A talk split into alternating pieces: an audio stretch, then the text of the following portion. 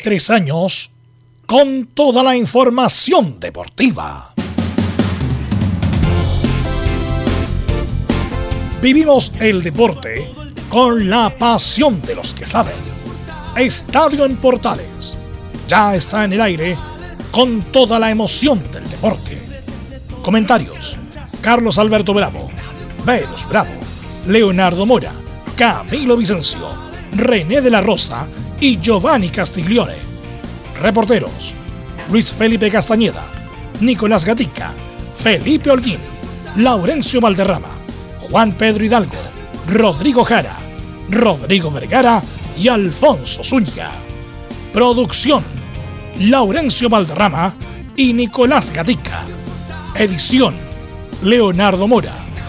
Dirección: Carlos Alberto Bravo. Estadio en Portales es una presentación de Ahumada Comercial y Compañía Limitada. Expertos en termolaminados decorativos de alta presión.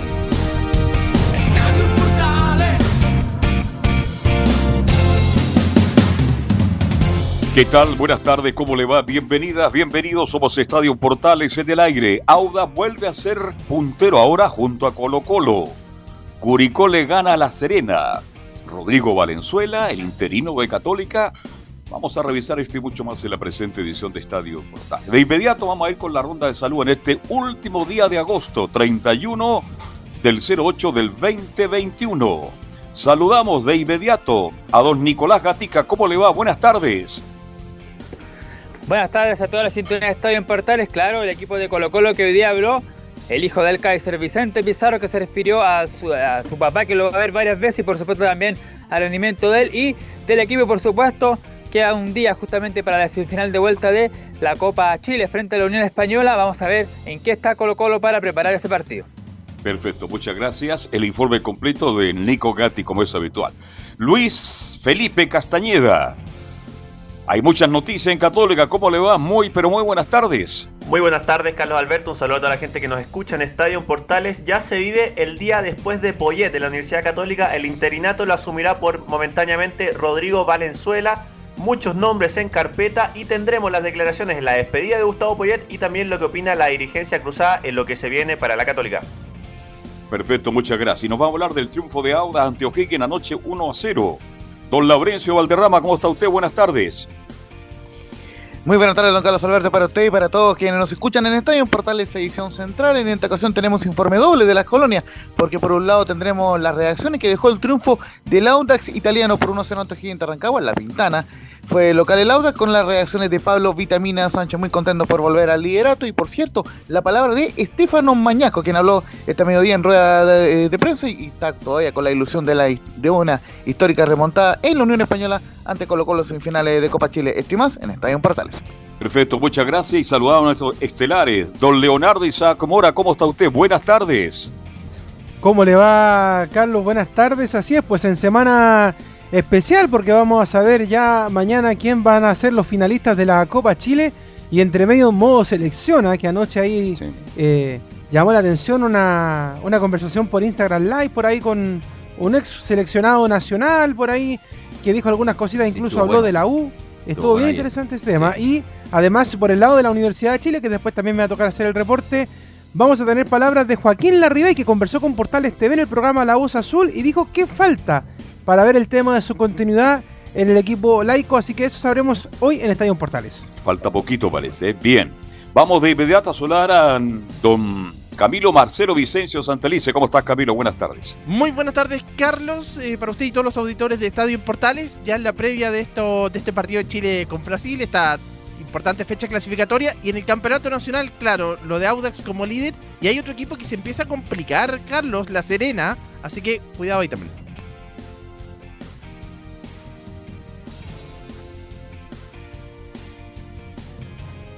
Tal cual, pues eso vamos a ver también en esta edición. No sé si está por ahí Velos, Carlos.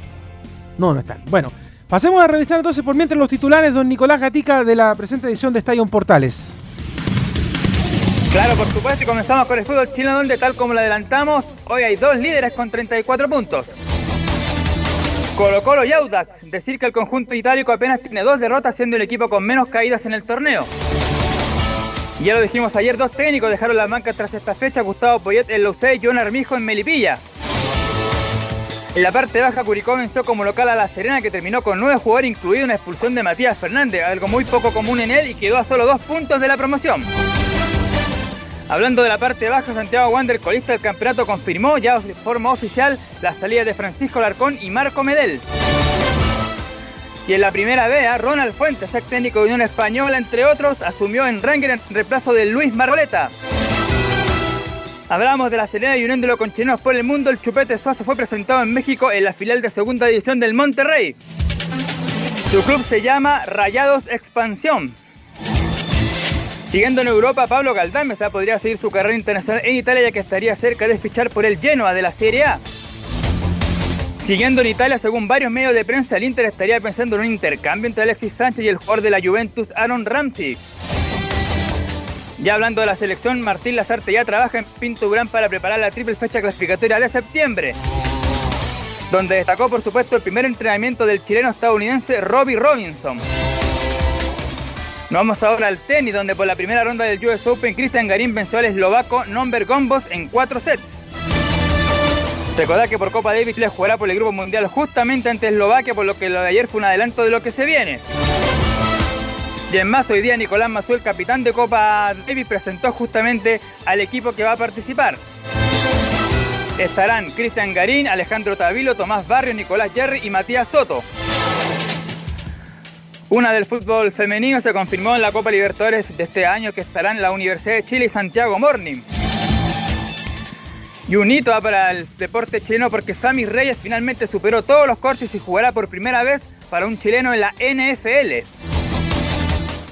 Y en los Juegos Paralímpicos de Tokio, bueno, Chile se ubica en el lugar 34 con 4 medallas, 2 de plata y 2 de oro y 8 diplomas paralímpicos. Esto y más en Estadio en Portales. Ok, ok. Bueno, eh, antes que se nos cortara, eh, sí quería com con lo, lo, comentar lo que dijo Leo respecto a lo de Marcelo Díaz, casi 50.000 eh, reproducciones, no, visitas en vivo tuvo la, el live de ayer de Marcelo Díaz con Mauricio Isla y Claudio Bravo, que estuvo bien interesante. Eh, bueno, le preguntaron si iba a ir a la U Marcelo Díaz, dijo, bueno, no me quisieron, alguien tiene que hacerse responsable de eso. Eh, y bueno, lo Claudio Bravo también le preguntaron si quería ir a Colo Colo, obvio que sí dijo, pero que estaban muy lentos los dirigentes de, claro. de, Colo Colo, y que Mauricio Isla con la capacidad física que tiene le queda tranquilamente unos cuatro años más de, de, carrera. Así que estuvo bien interesante, le preguntaron de la selección, si quería volver, obviamente que sí. A Marcelo a principalmente, Marcelo Díaz, Marcelo Díaz, claro. Pero Marcelo Díaz, desafortunadamente, eh, tiene un, por, por eso, bueno, ojalá que se recupere pronto, pero ha tenido problemas físicos más allá de lo esperado.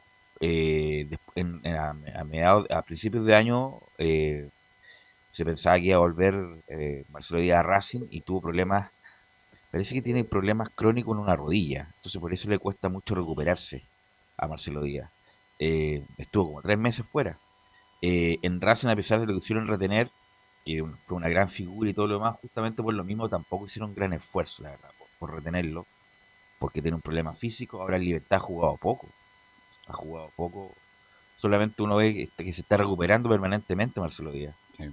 Así que ojalá se pueda recuperar para agarrar ritmo en libertad y no sé si en el corto plazo pueda jugar en la U. A mí me encantaría, me encantaría sobre todo que la U no tiene un volante central, pero estuvo muy interesante ayer lo incluso más periodístico que la misma nota porque ellos mismos dan la noticia. Sí. Hay que recordar lo que pasó en la Copa América, que los live eran más noticias que los mismos crónica o reporteo que hacían los mismos periodistas. Como por ejemplo, lo que pasa en la modernidad, hay un tipo, Leo debe conocerlo, que es gamer también, y va y no sé cuánto en España, eh, que es amigo de Messi y que hace, hizo todas las transmisiones por Twitch, que es un... ¿Qué es Twitch, Leo, Leo Mora, para que nos cuente a la gente que nos está escuchando? Es otra plataforma de, de, transmisión de streaming, así como el Facebook Live, como el Instagram Live, do, que, donde estabas viendo anoche lo de, justamente lo de Mauricio y la compañía. Esta es otro tipo de plataforma igual, de ya, hecho es especializada ya. en videojuegos, es por eso que bueno, es más popular. Eh, esa cuestión del Twitch, y va y no sé cuánto se llama el muchacho español, incluso fue criticado por los periodistas porque ese muchacho tenía todas las exclusivas del, paso del, de Messi al Paris Saint Germain, era amigo de Messi. Incluso fue al cumpleaños de la, de la señora de Messi. Fue a la presentación del Paris Saint porque lo invitó y él a través de su plataforma tenía la, la exclusiva más que cualquier otro medio convencional acreditado. Entonces lo tenían como, tenían como enfermos los, periodistas eh, convencionales. Eh, es más, supo de la. Eh, tuvo con Mbappé, con. Bueno, tenía toda la exclusiva. Este muchacho es como el Leo Mora de, España, una cosa así. no, no. Bueno, no, te, no grande, por Leo, te grande. Entonces era como el, el, stream, entonces tenía toda la exclusiva por streaming, ya no por. Por los, medios convencionales. Por ejemplo, el chiringuito que yo lo sigo, están ya vueltos locos porque hoy día se cierra el libro de pases en, en Europa y llega Mbappé, no llega Mbappé, y este muchacho Ibai se sabe como toda la exclusiva, y eso que ni siquiera es periodista deportivo, ni mm. siquiera le, gusta el fútbol por ahí nomás. de hecho, ni siquiera es, periodista. Claro, no le gusta el fútbol por ahí nomás, pero como tiene esta cuestión del gamer. Tiene buenos contactos. El tipo es increíble. Ven al tipo jugar videojuegos y hay como millones viéndolo. Entonces yo no encuentro la gracia de estar mirando, a menos que uno esté jugando en línea y lo esté mirando, pero hay, hay gente que lo mira solamente por jugar. La verdad es que, bueno, esto de la... ¿Sabes lo que pasa? Es que eh, si tú te das cuenta, y yo creo que es un poco lo que también debería... Bueno, yo creo que de todas maneras se enseña en las escuelas de periodismo ahora. En mi tiempo era como muy... Muy en pañales todavía el tema. Es que muchas veces la entrevista, y eso es el temor que le tienen los jugadores a, nivel general, no solamente en, deporte, sino que en política, en todo, es que muchas veces eh, como que las preguntas van predispuestas a algo. Entonces, ¿qué pasa con los jugadores en este caso? Que muchas veces en un ambiente mucho más lúdico eh, se sacan mucho más respuestas que cuando tú vas derecho a lo que quieres saber. O sea, hay que, hay que saber cómo entrar con las personas a hablar. Y eso en todo orden de vida, porque por ejemplo, no sé, un profesor a un alumno, o un amigo a otro amigo, como que muchas veces uno igual como que va, va echando de a poquito hasta que, claro, hasta que te relajas. Entonces, entre medio del ambiente del videojuego y todo, tú vas soltando alguna cosa. Entonces, eso también es interesante. De hecho, por ejemplo, tú lo decías hace algunas semanas y de hecho otra vez se está repitiendo después de lo de anoche. ¿Cómo se reportea la selección chilena? Ni siquiera por los audios que te manda la gente de la NFP. Se reportea por lo que están haciendo en las redes sociales. Entonces, como que ahí eh, uno entra en el ambiente más jocoso, los mismos hinchas le van escribiendo y ellos van sacando algunas respuestas. Así se vio, por ejemplo, la, reconciliación de, de Arturo con Claudio Bravo en la pasada Copa América. Entonces, así se ha ido haciendo ahora. Entonces, cuando el jugador ve de repente que el periodista ya va, como se dice literalmente en el fútbol, con la pata arriba, que inmediatamente lo quiere destruir o, quiere sacarle la información, claro, te va a costar mucho más. Pues entonces, por eso que este tipo de, personas más, más gamer, más, ratita, como se dice en el lenguaje juvenil, le van a sacar más información, obviamente, a Messi y a todos los jugadores del fútbol europeo, porque eh, eso, primero, la persona que está haciendo la pregunta, este muchacho, el streamer, no va a perder nada. Y el jugador tampoco, por el otro lado, tampoco mucho, más allá de que después, obviamente, el chiringuito que marca, que olé y todo se hagan eco de lo que digan, pero en realidad se da una conversación que el periodista que está buscando eso se tiene que dar una lata de dos horas para ver dentro de toda la transmisión qué dijo, qué, qué le dijo de importante para que salgan los medios. Bueno, el que, el que también era muy daba harta información respecto eh, a través de los videojuegos era el Kun Agüero. Un tiempo estuvo bien, bien eh, entregando bastante información, bien adicto el año pasado durante la pandemia. Y el propio Gary Medel la semana pasada que confirmaba que venía a la selección, también fue mediante esta aplicación de Twitch. Así el mismo Kun Agüero le preguntaron, no sé, cualquier cosa. Me acuerdo que le preguntaron de San Paolo y habló pésimo porque no, no lo puso nunca. Y justamente era, era la fuente el, el streaming de, de Agüero por Twitch. Así que bueno, así están los. ¿Pero qué más hablaron? Porque yo no yo le vi parte. No, no, eso, lo de que la U no lo llamaron. Eh, que, Bravo. Está muy lento que Bravo quisiera volver a Colo Colo, pero, pero no han hecho ninguna propuesta. Que Marcelo Díaz quisiera volver cuando esté físicamente bien. No sé si la Sarte lo llamará. Y que Mauricio Isla le tiran, le tiran, ¿cómo se llama? Eh, flores por su estado físico. Que a pesar de ya tiene 33 años Isla, eh, está óptimo. Eh, Para jugar 3, 4 años Y ahí molestaba mucho, me reí mucho cuando molestaban porque estaba en la pieza Castellón. El arquero Guachipato, entonces lo molestaban por los dientes que tiene, por los dientes, el Isla. Dice, saluda a Castellón, pues le decía Isla a Castellón y le ponía Isla a los dientes. Saluda a Castellón. Y bueno, pero son cosas de ellos. Cosas que pasan ahí. Así que bueno, eh, el punto es que como que estamos aquí, pero no estamos en el sentido de que dos días más Chile juega. Con Brasil. Chile juega con Brasil y con las bajas confirmadas ya, eh, Camilo, no sé si las tiene el listado de las bajas de Brasil, todos los nombres que no van a venir, que juegan en la Premier League, y ya está ultra confirmado Camilo. Sí, pues con una nómina local, justamente Brasil, que son estado anteriormente en la selección, entre, entre ellos creo que va a estar Dani Alves también, que volvería, que estaba jugando justamente. Sí, sí. muchos Del, del Mineiro, Hulk, va, juega, el arquero, Ederton, y otro más, eh, Gabigol, bueno, todo lo demás, así que va a ser una... Igual va a ser difícil. los suplentes de Brasil son mejores que los titulares. Y, después, a ver si recordamos la... Acá está Perú, los, vamos, vamos. Los arqueros Allison y Ederson. El defensa Thiago Silva, que no están. Eh, los mediocampistas Fabiño y Fred. Rafinha, Roberto Firmino, Gabriel Jesús y Richarlison. Eso no está. Así que, eso no está, que son todas figuras. No es menor. A pesar de que, bueno, y, por eso te digo a ver si tenemos la tabla también, Camilo, porque Brasil tiene 18 puntos. O sea, ha ganado todos los puntos, todos los partidos. Si pierde o empata uno no es grave, pero Brasil quiere zanjar la clasificación luego.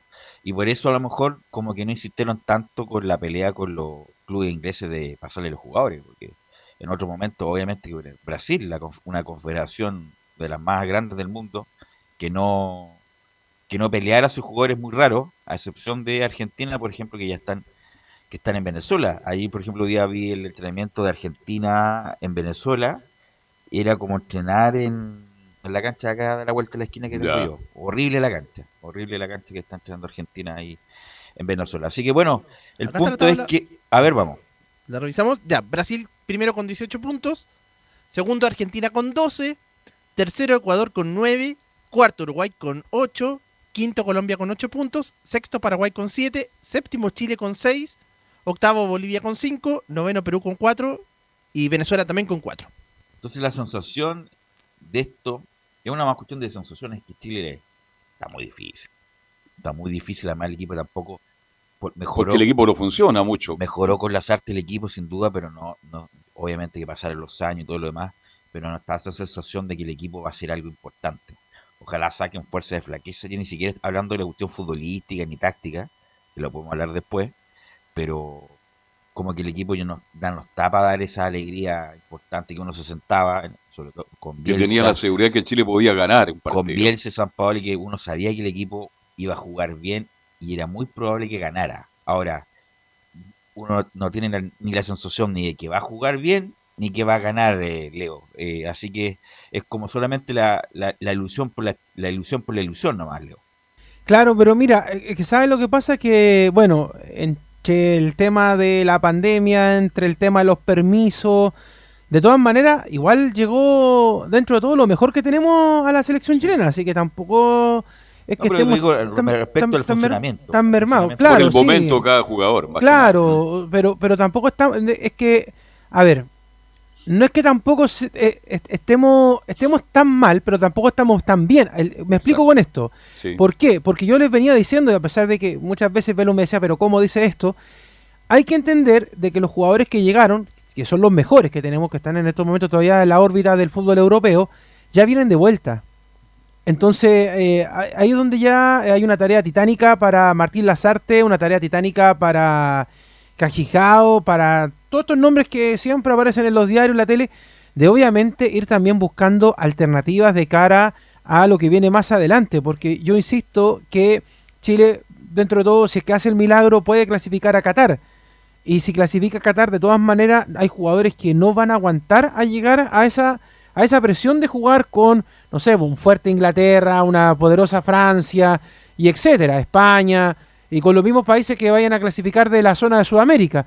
Entonces, obviamente, hay que ir mirando un poco, y por eso el Larzarte de repente nos sorprende con estos nombres que llama a la selección chilena, como pasó también ahora en esta triple fecha, eh, con este jugador que trae. Entonces, eh, es por eso, es de repente nos pasaba que con Reinaldo Rueda nos estresábamos por lo mismo, porque también aparecían nombres que uno dice, eh, oye, pero ¿y esto de dónde aparecieron? Ahora, lo que sí eh, me llama la atención, y yo creo que estuvo ahí quizás consideraba un poco Velus, Camilo, Carlos, con esto es, ¿por qué no llamó a Felipe Mora? ¿Qué, pasó ahí? ¿Qué pasó ahí? o sea, sí, de hecho, eh, una explicación, yo creo. al mismo Felipe Mora le han preguntado en sus redes sociales, y lo, mismo hincha y él responde de manera bien chistosa, por decirlo de alguna manera. Le dicen, oye, no te llamó porque, porque juegas béisbol, porque juegas tenis. Entonces, es, es, muy rara esa situación. O sea, uno se ve complicado con la, con la situación de Alexis Sánchez y teniendo a Felipe Mora, que de hecho este mismo fin de semana marcó y todo, no lo llama. Entonces hay cosas que, por ejemplo, eh, hay un, donde uno queda un poquito marcando ocupado y esa obviamente va a ser la explicación que va a tener que dar el técnico cuando hable mañana en conferencia de prensa. Entonces, ver qué pasa con eso, por qué, eh, por qué unos sí, otros no, y obviamente, y a lo mejor de manera muy jocosa lo digo, muchachos, cruzar los dedos de lo que vaya a pasar el jueves con Brasil, porque ya pasando Brasil quizás lo otro es un poquito más abordable, a pesar de que, insisto, es compleja la fecha, pero quizás un empate con Brasil no sería tan malo, quizás sería como casi con gusto a derrota, o sea, perdón, a triunfo. Sí, sería. yo creo que si, Chile saca cuatro puntos de estos tres partidos que juega, no, es malo. Cuatro puntos no es malo. Porque yo creo que Chile, mire lo que le puede ganar a Brasil acá en Santiago. Mire lo que estoy diciendo. Y puede sacar un punto ya sea en Barranquilla o, en, Quito, o en Quito. Quito es posible. ¿En Quito no? No, ¿cuándo? No sé, del 98 que Chile no saca un punto en... Centro de, ¿cuánto se llama de Núñez. De Núñez y cabezazo de Marcelo, Sala. Ahí estábamos nosotros, eh, eh, sí, eh, pero el punto más es el funcionamiento, porque ya en la Copa América, bien, hicimos unos partidos dignos, pero sin poder de fuego. Entonces, como que Chile es un país, eh, Chile como vio hacia esa selección predecible, que no que hacía partidos dignos, que no, no, no lo boleteaban al, al divino botón, como diría Marcarian, pero no un equipo agresivo, peli no es un equipo peligroso. Eso. Mira, aquí está el dato Velus. Chile versus Brasil, dos triunfos, dos empates y dos derrotas por eliminatorias. De local. Eso es, la estadística. Me recuerdo, bueno, el, el, partido que se le gana el 3-0 con San Costa y el otro con San Pauli, con San Pauli que fue brillante ese, ese partido post Copa América del 2015. Así que, eh, bueno Camilo, lo más probable es que sea una línea de tres lo de la selección, ¿ah? Sí, con Paulo Díaz dicen que podría ser, Gary Medel y también Maripán, por ahí creo que podría ser claro. Maripán, sí, sí, esa, esa línea de tres, sí, lo más seguro. Con el perfil cambiado Maripán, eh, Isla, Mena, eh, Vidal, Pulgar, Aranguis, Pulgar Aranguis, Vidal más arriba, Vargas y ahí está la, ¿Con quién va con Vargas? Oye, Robin está acá, ¿no, Robin? Sí, sí. Ya. Palacio se, la. ¿Ah? Algunos se la juegan por Palacio, pues acompañando a Vargas. Nosotros a Palacio ahora, claro que Palacio, Palacio, ojalá juegue alguna vez bien por la selección, la verdad tiene mucha prensa Palacio, ¿ah? pero eh, por la selección lamentablemente no ha hecho, yo no recuerdo ni siquiera una jugada buena de Palacio, te recuerdo una, un centro bueno de Palacio que apiló a cuatro o cinco rivales, la verdad yo no, no recuerdo, bueno, no ha jugado nunca bien por la selección, es un jugador de muchas condiciones sí, pero ojalá, bueno, ahora que tiene la oportunidad, que no está Alexis Sánchez, que no vino Brighton y que ahora entre comillas que era nominal no vino, bueno, tenga la posibilidad Palacio de despuntar y, y, ¿Y no estará Usted sabe que a Lazarte le gusta Jan Menezes. Es que va a jugar con dos delanteros, entonces no sé si será conveniente. Menezes, más que Menezes eh, es banca en México y, yo creo que para mí sería bueno para la alternativa. Y ver a este muchacho Robinson, no sé si con Brasil, ah, pero con los próximos partidos hay que recordar que Chile va, juega el domingo en Quito horrible, horrible en la tarde, domingo capaz que haga calor, no, terrible jugar en Quito donde Chile ha perdido prácticamente todos los partidos del 98 la fecha, ha marcado un gol, un gol desde ahí y después en el infierno de Barranquilla el jueves, el próximo jueves, así que no, está difícil, está difícil. Oye, eh, yo te decía hace un rato que obviamente hay que reportar por las redes sociales y tenemos las declaraciones de lo que pasó anoche un poquito en este. Ah, por usted sabe que don Laurencio Valderrama, como productor, un balazo. Pues. Es, no, un balazo, es un balazo. un balazo. Así que vamos a escuchar la primera, donde habla Marcelo Díaz, dice que no lo que hicieron en la U, y como tú decías, lo de Claudio Bravo, Velus, que dice que son lentejas en Colo Colo. Hay que escribir, hermano, si vaya a volver a la U, ¿no? Mira, están como locos ahí. puro nivel. No, no, no, o sea, ya no me quisieron, pues, ¿qué le vamos a hacer? nunca se sabe, papi, la vuelta de la vida, ¿eh? Uh, y, a, Claudio, y a Claudio en el colo. sí, hay, hay, bueno, pero es que pasa que son, son, son lentejas, pues, y a Claudio, ¿y a ti cuánto contrato te queda? No, a mí me queda una temporada más, Y vos tenés 38, ¿no? Yo tengo 38, sí. Pero estoy para jugar, usted sabe, cuatro más. Claro, Juan, a vos te sobra para jugar. Cuatro más. sí, es fácil. Pero, pero, como anda, como hoy día, así enojado, le queda un día. Simpático la tirando la talla.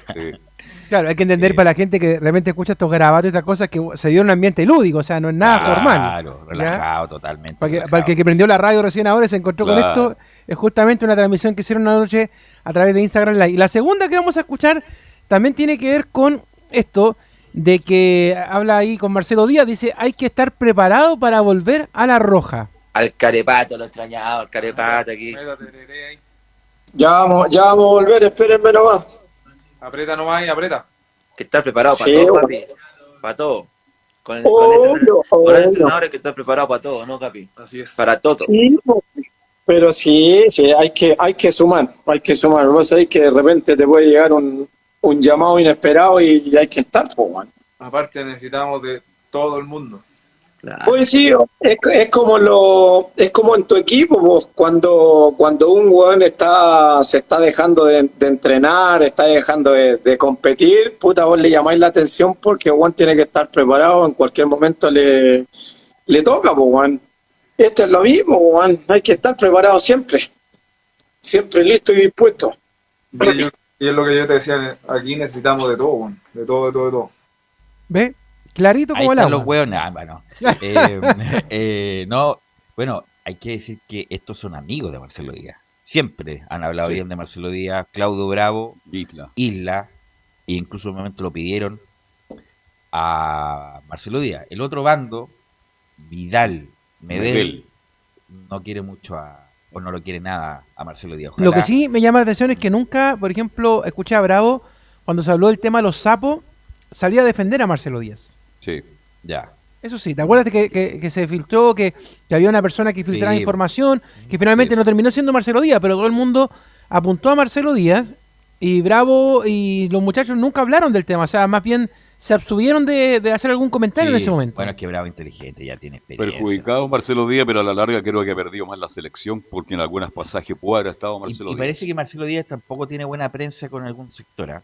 Marcelo Díaz lo ha dicho siempre, no es excluyente con Pulgar, pueden jugar perfectamente los dos, Pulgar incluso la Fiorentina ha jugado un poco más adelante como mixto y Marcelo Díaz, Pulgar, Arangui y Vidal, ¿cómo andaríamos ahí? Tiene, o sea, cuando tú dices que tiene mala prensa, claro que tiene mala prensa, y perdón que diga este comentario, sé que aquí me van a tirar después frutas eh, afuera de la radio, pero la prensa colocolina no quiere para nada a Marcelo Díaz, porque Marcelo, Marcelo, Díaz se burló mucho de Colo Colo cuando estaba en la U en ese tiempo glorioso con San Paoli, y como la gran mayoría de la prensa de este país, a pesar de que en Argentina, por ejemplo, dicen quién es hincha de qué cosa, la gran mayoría de los editores de prensa de este país son colocolinos, mala campaña. o sea, mala prensa, se hace, con camiseta muchas veces el reporteo. Independiente de que nosotros tratamos de ser imparcial y todo, pero hay un... Tratamos. Siempre hay un un poco de sesgo involuntario, quiero decir, por justamente por lo que dice bien Leo, que respecto a algunos jugadores, este sí, este no. Bueno.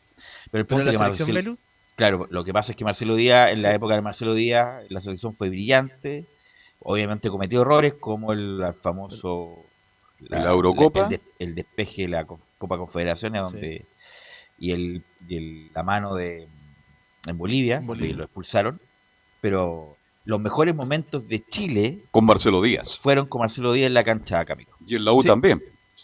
U también, pero a ese punto que acá está, bueno, es una frase repetida, pero el bien en la selección chilena, por margen, al margen de que estén los equipos y todo eso, el gusto, pero, pero si Marcelo Díaz eh, obviamente rinde y eh, obviamente tiene que estar en la selección. Eh, ¿Sabe lo que pasa, Camilo? Yo concuerdo contigo. Hay, hay jugadores que con el paso del tiempo trascienden del equipo de donde vienen. Eso. Y eso, y eso es muy importante. Por ejemplo, eh, cuando uno habla de Gary Medel, ya como que no se acuerda mucho de que jugó en la Católica, a pesar de que hay un sector que ciertamente lo ve cuando Gary Medel viene, se mete en la barra y todo, pero ya Gary Medel, de hecho en comerciales y todo, tú lo ves como Gary Medel de Chile, o sea, por ejemplo, a, ocupar la palabra chispeza ya es un patrimonio del país, no es un patrimonio unos pocos.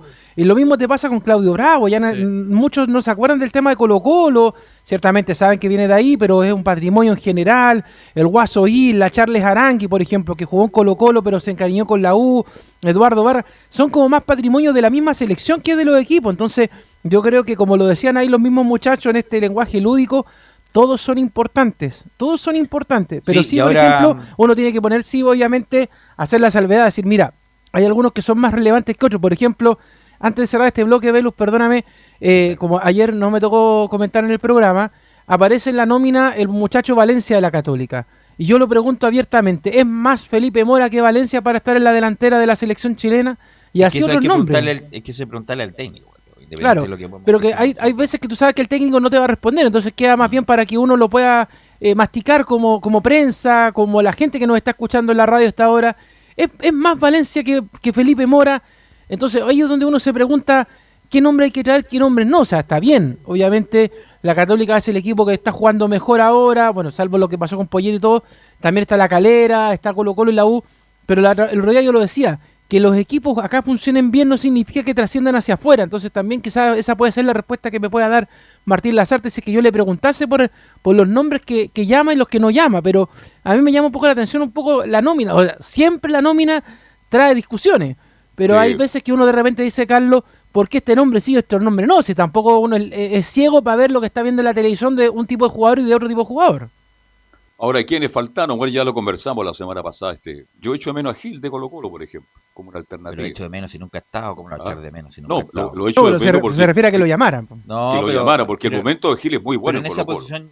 Colo Colo jugando, perdiendo con Cobresal. Hoy día el comentario, por Dios que juega bien Colo Colo. Es un buen jugador, Gil, es muy buen jugador pero en esa posición si está o no está, no es que no haya, si está Pulgar, Aranguis, Vidal, que perfectamente juegan en, esa posición, Alarcón, de buena presente en el, del Cádiz, en el Cádiz, entonces hay cuatro para dos o tres. Eh, ¿Quién más? Galdame, el mismo Galdame, que le gusta a. Por ejemplo, yo prefería a Gil sobre Galdame, pero no es que falte gente, a eso me refiero. No es como en la delantera, que por ejemplo lo de Felipe Mora yo creo que es más grosero, porque en, no nos sobra los delanteros, Felipe Mora el delantero más goleador del, chileno en el extranjero y no lo llama, eso sí que es como inexplicable. Pero lo de Gil, no sé qué explicación Hay que buscar, hay que llamar a eh, Gil, porque si estamos hablando de recambio, es una alternativa. Pero Gil tiene 30 años. ¿Quién? Gil. Bueno, pero le quedan cuatro más. bueno, pero no es recambio, es presente es presente para reemplazar a los que ya están por salir. Pero, no los voy a nombrar porque yo respeto. Pero Arangui tiene 32, tiene Arangui. Ya. Vidal, ¿cuánto tiene? Vidal 34. O sea, andan por ahí, ¿no? Sí, parecido. Por eso Gil tiene ya un largo recorrido. Pero volviendo a lo de Bravo, si vuelve a Colo Colo, le sobra para jugar en Colo Colo. Pero, tres años por lo menos. Tres años, tranquilamente. Eh, y lo mismo que a Ayla, lo de lo Marcelo Díaz, lo dije, es una cuestión ya más bien física. Ojalá se recupere para el bien que está jugando ya en Libertad del Paraguay. Bueno, vamos a la pausa, muchachos, y vamos a volver con Colo Colo. Colo Colo, ¿cuál es la novedad de Colo Colo? Si va o no a incorporar ese famoso LOE. y, mañana, y mañana tiene semi de Copa Chile, pues. Semi de Copa Chile, sin los comillas seleccionados. Entonces mañana Leonardo, el reportero de turno de la televisión, le va a preguntar y los refuerzos, ¿no? Claro, de todas las semanas lo mismo. le hacen una pregunta y terminan con la misma y los refuerzos. Y le contesta lo bueno, está trabajando Morón está trabajando muy bien. Ha traído cinco jugadores. como, diríamos con Velo, se pone el casé, pero extraordinario. Morón hace llamados todos los días y le está yendo muy bien. Bueno, todo eso, ¿alguien, le tiene que pagar la cuenta a Morón, pues Velo, tanto que llama. Sí, el club, puede ser el teléfono del club, me imagino. Ya. Bueno, vamos a la pausa, Leo, y volvemos con Colombia.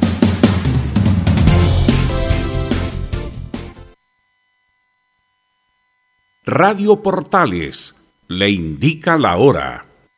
Las 2 de la tarde, 5 minutos. ¿Quieres tener lo mejor y sin pagar de más? Las mejores series de televisión, los mejores eventos deportivos, equipo transportable, películas y series 24/7. Transforma tu TV a Smart TV. Llama al 973-718989. Twitter arroba panchops. Visita www.radiosport.cl, el sitio web de la Deportiva de Chile. Programas, noticias, entrevistas y reportajes, podcast, radio online y mucho más.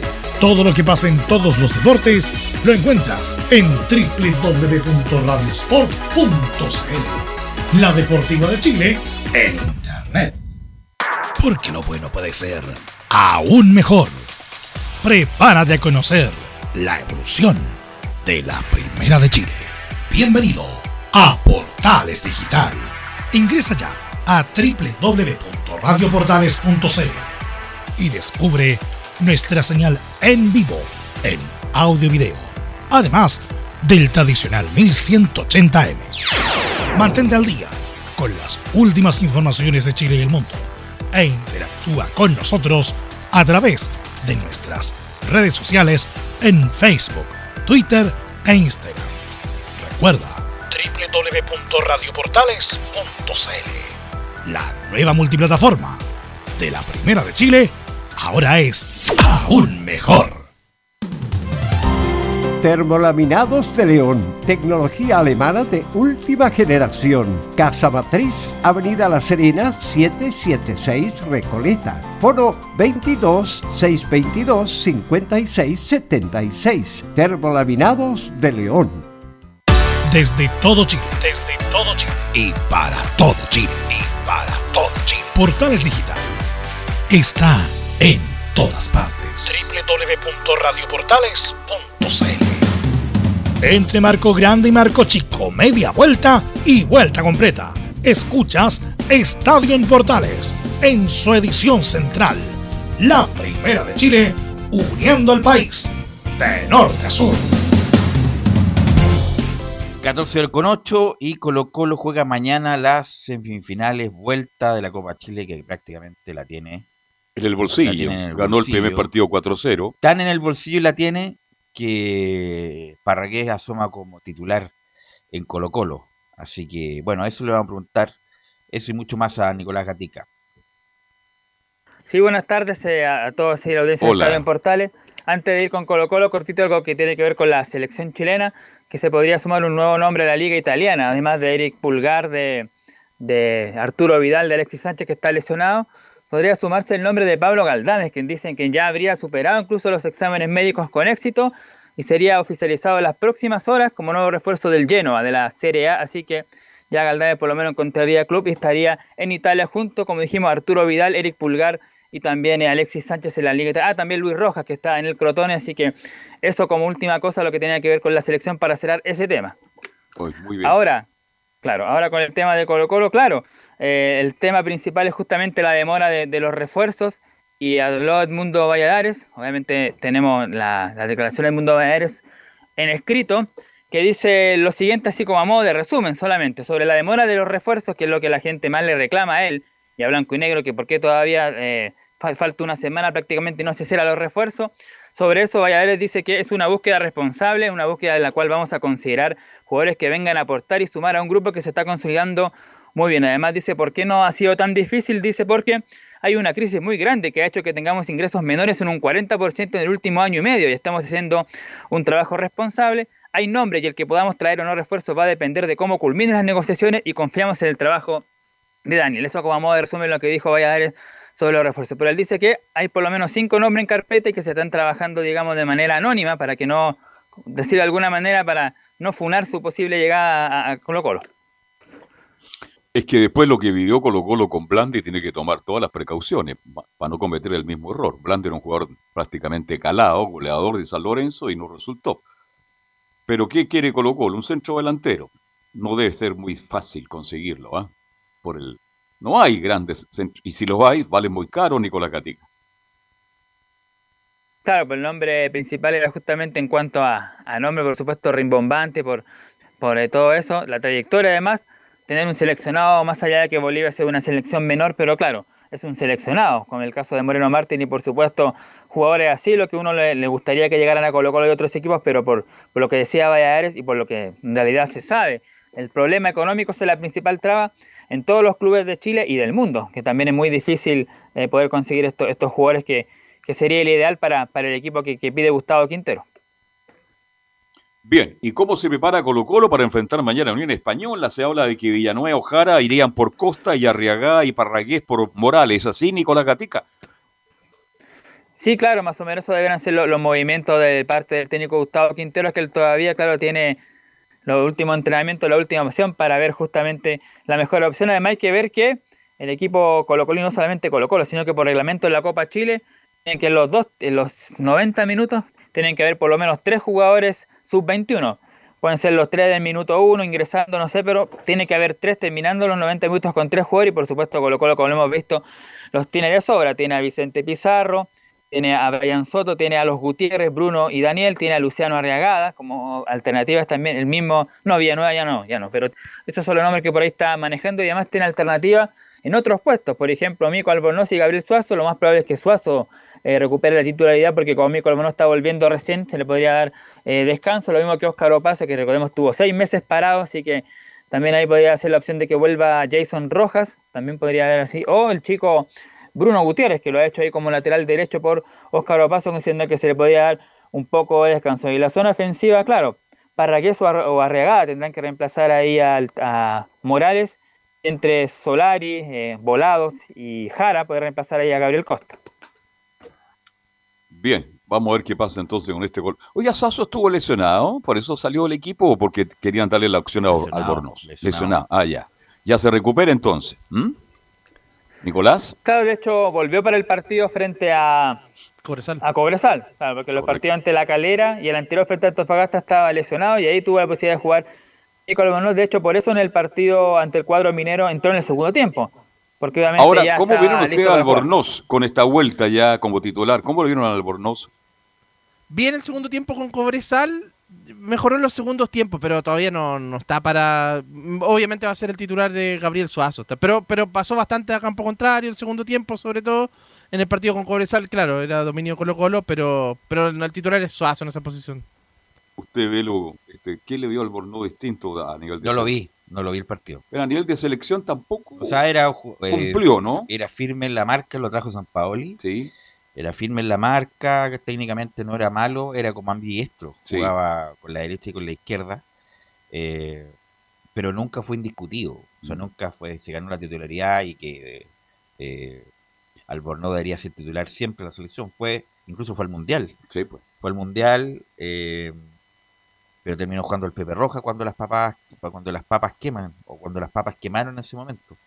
Eh, así que un buen jugador tiene otra biotipo entre comillas pero tiene que demostrarlo en, Colo Colo recién está y, y, justamente eso pasa en la competencia este muchacho Suazo eh, capitán además. eh, mejoró mejoró en el último tiempo el lateral capitán de Colo Colo Carlos, pero se entendió muy bien cuando Gabriel Costa en ese segundo tiempo con Cobresal pasó a la banda izquierda. Ahí se entendió bien con, Costa, precisamente. Ya, perfecto. Bueno, por las características, por el físico, cuando recupere todo, este tiene que ser un aporte en Colo-Colo, Nicolás Gatica. Sí, por supuesto, ahí va a tener la lucha ahí justamente con Gabriel Suazo, el lateral izquierdo y capitán de Colo Colo. En el sector derecho, Óscar Opaso, Jason Rojas cuando se recupere, no, no sabemos todavía si va a jugar el partido de mañana ante Unión o si una posible final que Colo Colo llegue el sábado en Talca, jugará ahí. Lo más seguro que Óscar Opaso o Bruno Gutiérrez sea el lateral por la zona de la derecha de la contención. Pizarro, porque dijimos la necesidad que tiene Colo Colo y todos los planteles de Copa Chile de jugar 90 minutos con 3 sub-21. Y ahí está la duda, puede ser acompañado por César Fuentes o por el Colo Gil o estar acompañado por Fuentes y Leonardo Gil en la zona más arriba. Pero eso es lo que tiene que ver hoy día justamente Gustavo Quintero por supuesto, la tarde estará lo, citado y ahí se sabrá las posibilidades. Vamos a escuchar justamente ahora a Vicente Pizarro, el canterano, el volante de quite del cuadro de Colo Colo. La primera que vamos a escuchar del bicho, en la número uno, sobre su momento, dice el, el, estoy muy feliz, me siento preparado, mi objetivo es seguir jugando en Colo Colo. Eh, no, la verdad que estoy muy feliz, eh, siempre he soñado con jugar acá, eh, me siento muy bien, muy preparado para, poder seguir sumando minutos. Eh, mi objetivo es seguir eh, jugando con la misma confianza que me han entregado todos mis compañeros en todo momento y seguir aportando mi, mi grano de arena para el equipo que siempre ser lo más importante. Carlos es uno de los jugadores que en los partidos generalmente tiene buen juego, se para mucho obviamente, pero tiene la buena visión de campo y se atreve a rematar. Recordemos que en Colo Colo en general en el fútbol chileno es muy poco lo que se prueba de media distancia y Pizarro por lo menos su corta edad intenta. En el partido frente a Cobresal tuvo dos remates por ahí, uno que pasó cerca, en otros partidos también intentado. Eso es lo que tiene un poco de, ventaja ahí este jugador y por eso también lo, lo, conoce muy bien eh, Gustavo Quintero. En la número dos, aquí lo que tiene que ver ya algo más sentimental, por supuesto. Es un hecho de que su papá es el Kaiser Jaime Pizarro, seleccionado nacional y campeón de América el año 91. ¿Cómo es su relación con él? Le dice justamente Pizarro, el bicho en la 2, mi papá siempre me ha acompañado. Eh, no, la verdad que con mi papá, bueno, eso siempre eh, va a estar ahí. Yo me lo tomo con calma, él siempre me ha estado ayudando, acompañando también en todo este proceso, así que en ese sentido él me ayuda mucho, es muy importante para mí, pero intento eh, hacerle caso a toda la gente que tengo acá en el club, mis compañeros, eh, y todos me han dado una confianza muy grande para, para los partidos que me ha tocado. Yo estoy 100% enfocado en, jugar acá, en poder sumar la mayor cantidad de minutos y, como dije antes, aportar al equipo que siempre va a ser lo más importante. Claro, y por supuesto, siempre se ve, por supuesto, como cada papá eh, chocho, por supuesto, cada partido se ve en las tribunas, la otra estaba en, en la calera, también por supuesto el domingo en el Monumental ahí aplaudiendo. claro, del momento que, lo sacaron de, del momento que lo cesaron de Barnechea como técnico, se fue a ver a su hijo todos los fines de semana, por Nicolás Gatic. Ahora ya hablamos de la diferencia, Velo, entre los dos Pizarros. El hijo, técnicamente, bastante interesante, muy clarito. Mejor que el papá. Eh, para ti mejor que el mejor técnicamente. Técnicamente. Sí, pero en cuanto a potencia, en cuanto son distintos. Son distintos. Ahí el padre impone su presencia. Pizarro tenía una capacidad física inusual para el futbolista chileno en esa época, con una gran capacidad aeróbica, potencia eh, y de buen remate. No, potencia y y resistencia, potencia y resistencia. Eh, para él el ida y vuelta era normal. Sí, era normal este Pizarro es más talentoso. Sí, más, talentoso, más tranquilo, más pausado. ¿ah?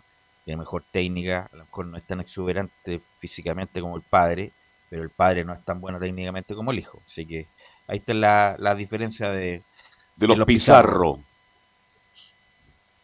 Bueno, la tercera del jugador colocolino Vicente Pizarro, lo que tiene que ver con lo que ya se ha hablado también en el último tiempo, las bajas importantes que va a tener Colo Colo, sobre todo de Gabriel Costa y Iván Morales, que son los goleadores además, aparte de los goleadores, los que más generan, entre justamente Morales y Gabriel Costa, prácticamente en todos los goles de Colo Colo, o el 80% Costa por lo menos ha estado presente, en algunos marcando, en otros asistiendo, no van a estar, uno por la selección chilena y otro por la peruana, y justamente sobre la ausencia en la 3 del bicho dice, son dos jugadores muy importantes, pero estamos preparados ante la Unión Española.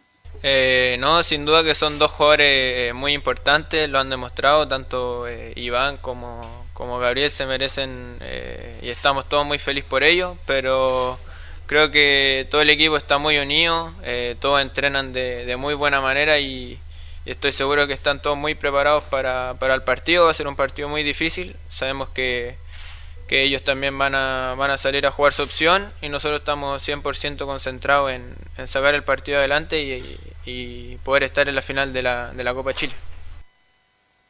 La final que se juega el sábado, ¿no? Sí, el día pues. sábado en Talca, claro. Me da la sensación que va a ser Colo Colo Everton la gran final de la Copa Chile. Seguro. Seguro. 4-0 ganó la ida. Usted sabe que el fútbol. el eh, fútbol. No, no, es posible. Imagínese. Eh, puede jugar en forma subterránea, unir español y puede sorprender. Colo Colo la final y el otro, ¿cuántos salieron en la ida? Eh, 2-1 ganó Everton en, Sausa, en Viña del ah, Mar. Ese está abierto. Ese está, ese está abierto. Así que. No, pero Colo Colo está en la final. la final de la Copa Chile. La última de Vicente Pizarro, el tema ya de moda de la selección chilena, por supuesto, y él fue, recordemos, capitán de la sub-17. Sobre esto, justamente, en la número 4 dice el, volante de Colo Colo, el sueño de cualquiera es estar en la selección adulta. Eh, sí, obviamente, yo creo que el, sueño de cualquiera es poder estar en, una selección, eh, a lo mayor que aspira eh, cada jugador. Eh, y lo otro, como dije, mi papá siempre ha estado ahí conmigo, me ha acompañado en, todo este proceso mío, eh, recién empezando mi, mi carrera, siempre me apoya, eh, ha estado conmigo en, en, todos los momentos, en los buenos y en los malos, así que eh, él está ahí acompañándome y va a seguir siendo así. Yo estoy enfocado en, en poder aprender de, de, cada uno de mis compañeros que tengo acá, que me han dado la confianza desde, desde que me tocó jugar, así que eh, seguir así, con los objetivos claros y, y ya después pensar en, en todo lo que venga. Ahí está entonces eh, la grande rasgo lo que fue hoy día la palabra de Vicente Pizarro en la previa, la antesala del partido de mañana, la semifinal de vuelta de la Copa Chile ante la Unión Española. ¿Por quién irá por Morales? Eh, le pregunto al panel, ¿será Arriagado o Parragués? Parragués. ¿Parragués? ¿Confirmado ya? No, no, pero Parragués es lo más probable. Ya. Sí, Parragués. A pesar de que, sí, bueno, Parragués ya no puede partir porque ya jugó el fin de semana, así que ya no puede salir de, de Colo Colo, pero Parragués tendría que ser.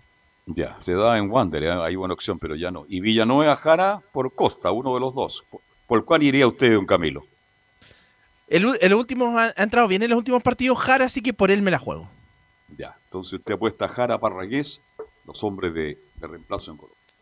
Ok, ¿algo más, Nicolás?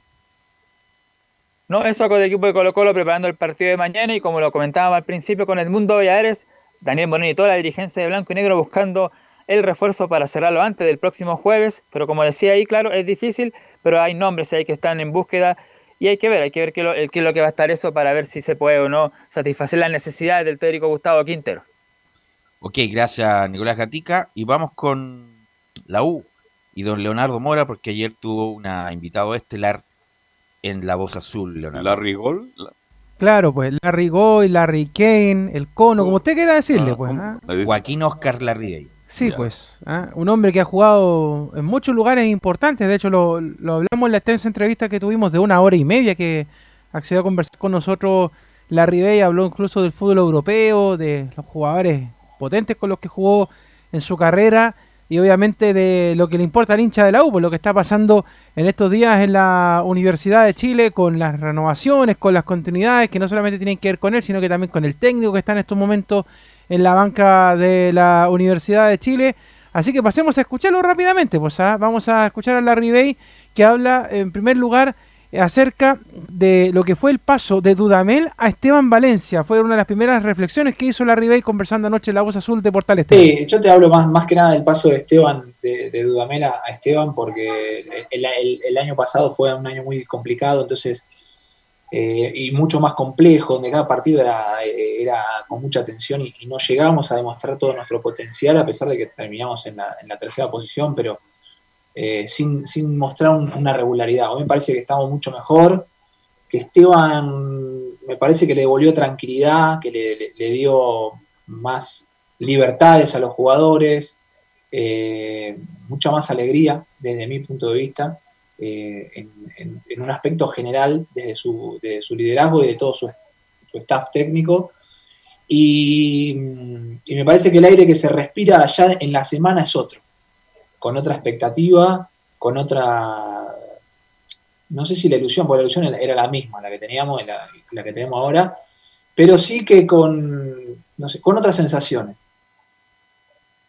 Ah, entonces la primera de la revés, bueno, y la que están todos esperando, me imagino, pues. ¿ah? Pero me damos un segundo, sí. porque bueno, obviamente le, pa le, pago, sí. le pega un palo solapado a, a, a Dudamel, que fue un desastre, yo lo dije aquí, y no es que lo estoy diciendo acá, lo dije cuando llegó, antes, incluso cuando, cuando estaba Enzo Muñoz y daba el nombre. Enzo, ¿Hoy qué será Enzo Antonio Muñoz? Estará trabajando, estará ¿Ah? trabajando. Sí, ahí está en Cerro Navia, pues. Algún ya, día va a ser alcalde, bueno. Ya. Bueno, claro. el punto es que cuando Enzo Muñoz decía Dudamel, le decía, no, por favor, un desastre, ha sido un desastre en todos lados. Bueno, la, la, lamentablemente el, el, tiempo me dio la razón.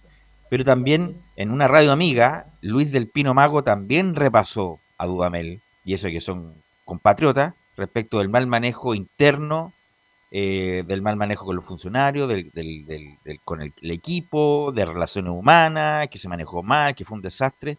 El mismo compatriota lo salió a repasar. Eh, Usted se acuerda, eh, Belu, en verano cuando me llamaron de Argentina, ¿no? ¿Se acuerda cuando... Venezuela me Venezuela también. Y los, me dijeron los periodistas venezolanos, y se lo dijo a usted, las relaciones humanas de Dudamel con los jugadores horrible y no creo que dure más de cinco meses en Chile. Tenían toda la razón los periodistas venezolanos. Eh, eh, me acordé ahora, al instante, porque dije yo, pero ¿Cómo lo has visto usted? Yo le decía, con alguna dificultad, eh, no, tiene muy buena llegada con los jugadores.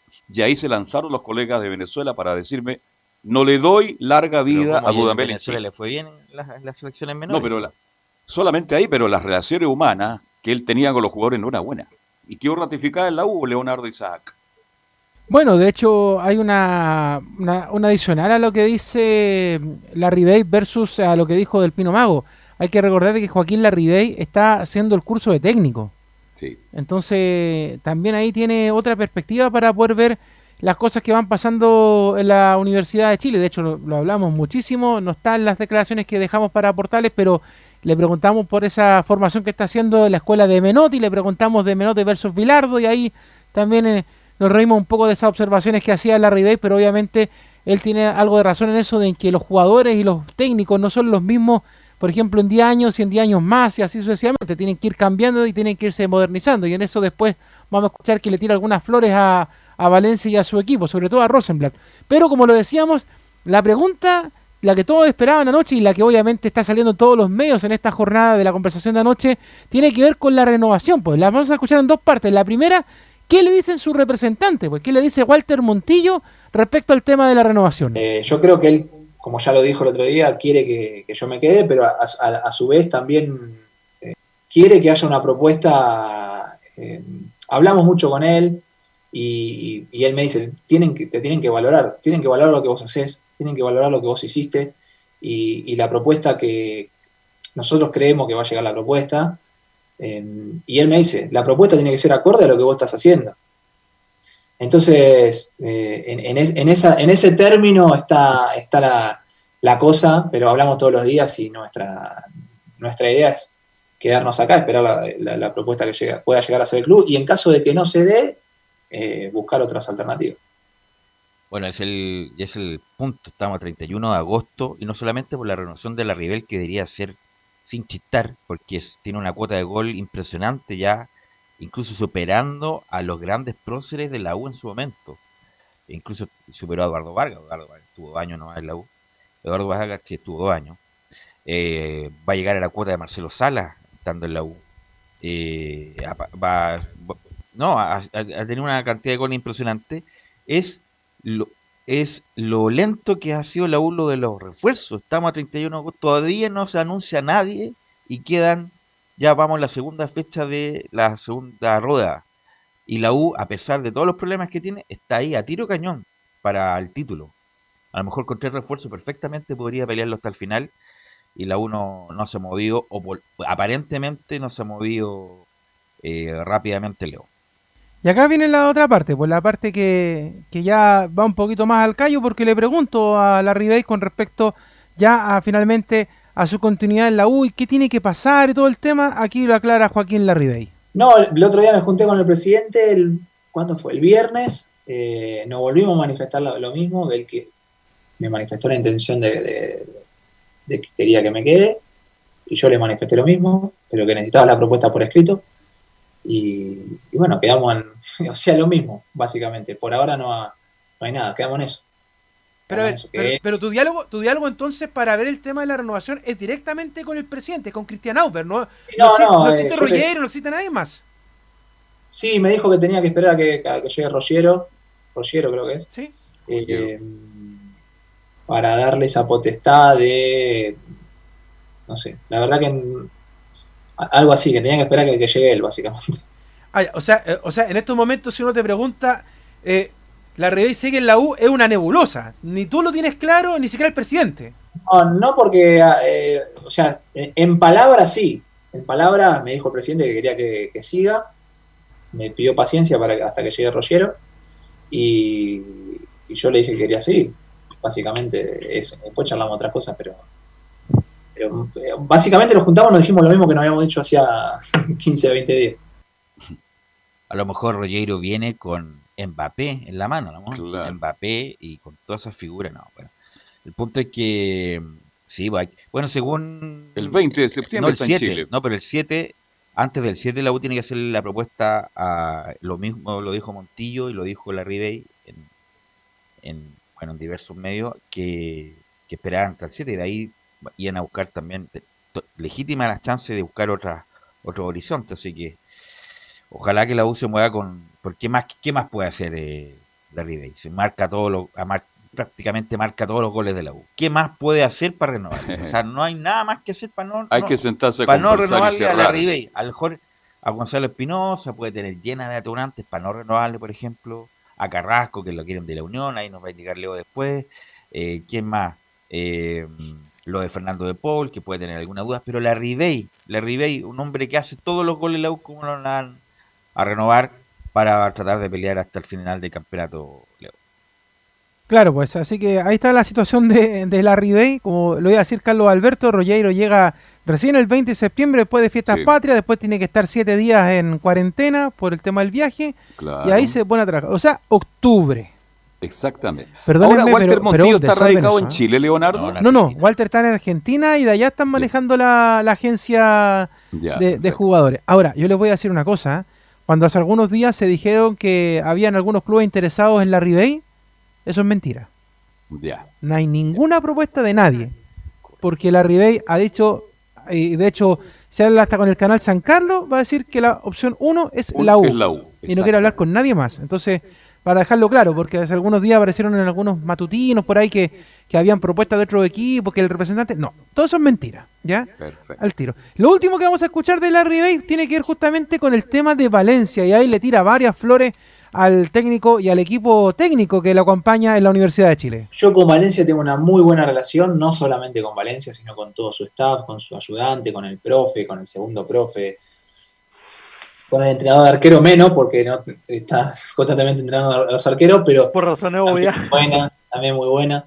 Y lo que yo veo es que tiene una. No, que yo lo que veo es que hay una relación espectacular con cualquiera, porque el trato es muy cordial, eh, es muy alegre. Y yo tengo constantes charlas, no solamente de lo que pasa en la U, ya te digo, no dando nombres propios, no, mirá este que está jugando mal, ¿qué querés si este mira No, no, obviamente eh, sino eh, cosas que podemos ir compartiendo, como estamos charlando en la cena y, vienen y nos ponemos a charlar, lo mismo el ayudante, y nada, una relación totalmente cordial. Y, después si tiene eh, que, quedarse o no, son decisiones que a mí me encantaría que se quede, porque realmente creo que están haciendo un, trabajo donde el equipo, sacando este último partido que, que no jugamos bien, me parece que el equipo iba jugando cada vez mejor, con más confianza, eh, estamos, hoy estamos a cinco puntos del líder, pero con un partido menos y que lo tenemos que enfrentar a ellos. Entonces, estamos eh, eh, en un nivel de expectativa que en otro momento no teníamos y sobre todo con la sensación de que estamos jugando cada vez mejor. Que yo, por lo menos mi percepción personal,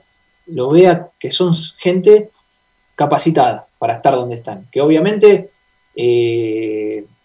están por, por, una circunstancia de que, de que a Dudamel los resultados no le acompañaron, pero que están capacitados para estar donde están. Y, lo han demostrado y lo están demostrando. Así que ojalá que, que, sigamos teniendo por este camino con el equipo creciendo, obteniendo resultados y creo que de esa manera eh, va a ser el mejor aval para que ellos continúen todo el año.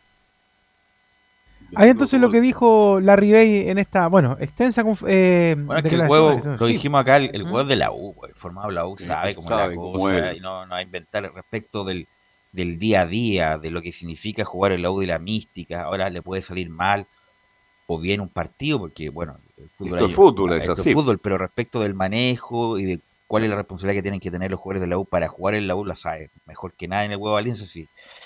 Está desde los 12 años en, el club, así que fue juvenil, profesional, ha sido eh, técnico de inferior, ahora es técnico del primer equipo, o sea, y por eso fue una pésima decisión en su momento de haber traído a, a Así que insisto, como dice bien la Bay, la U está a 5 puntos de Colo Colo con un partido menos y juegan entre ellos y queda mucho campeonato por, lo mismo. La U ojalá, para el beneficio de sus hinchas, ojalá se mueva rápido y traer tres refuerzos que perfectamente lo pueden hacer más competitivo para pelear, ¿por qué no? El campeonato se está tan irregular, así que ¿por qué no? El campeonato como en otros momentos la U sin nada recuerdo el 2004 y también el 2017 que venía la U desde atrás, salió campeón del, de este campeonato local. Claro, con respecto a la pregunta que ustedes hacían del movimiento de jugadores, bueno, ciertamente la Unión Española hizo este ofrecimiento a la U de querer llevarse a Diego Carrasco y la U le dijo de vuelta,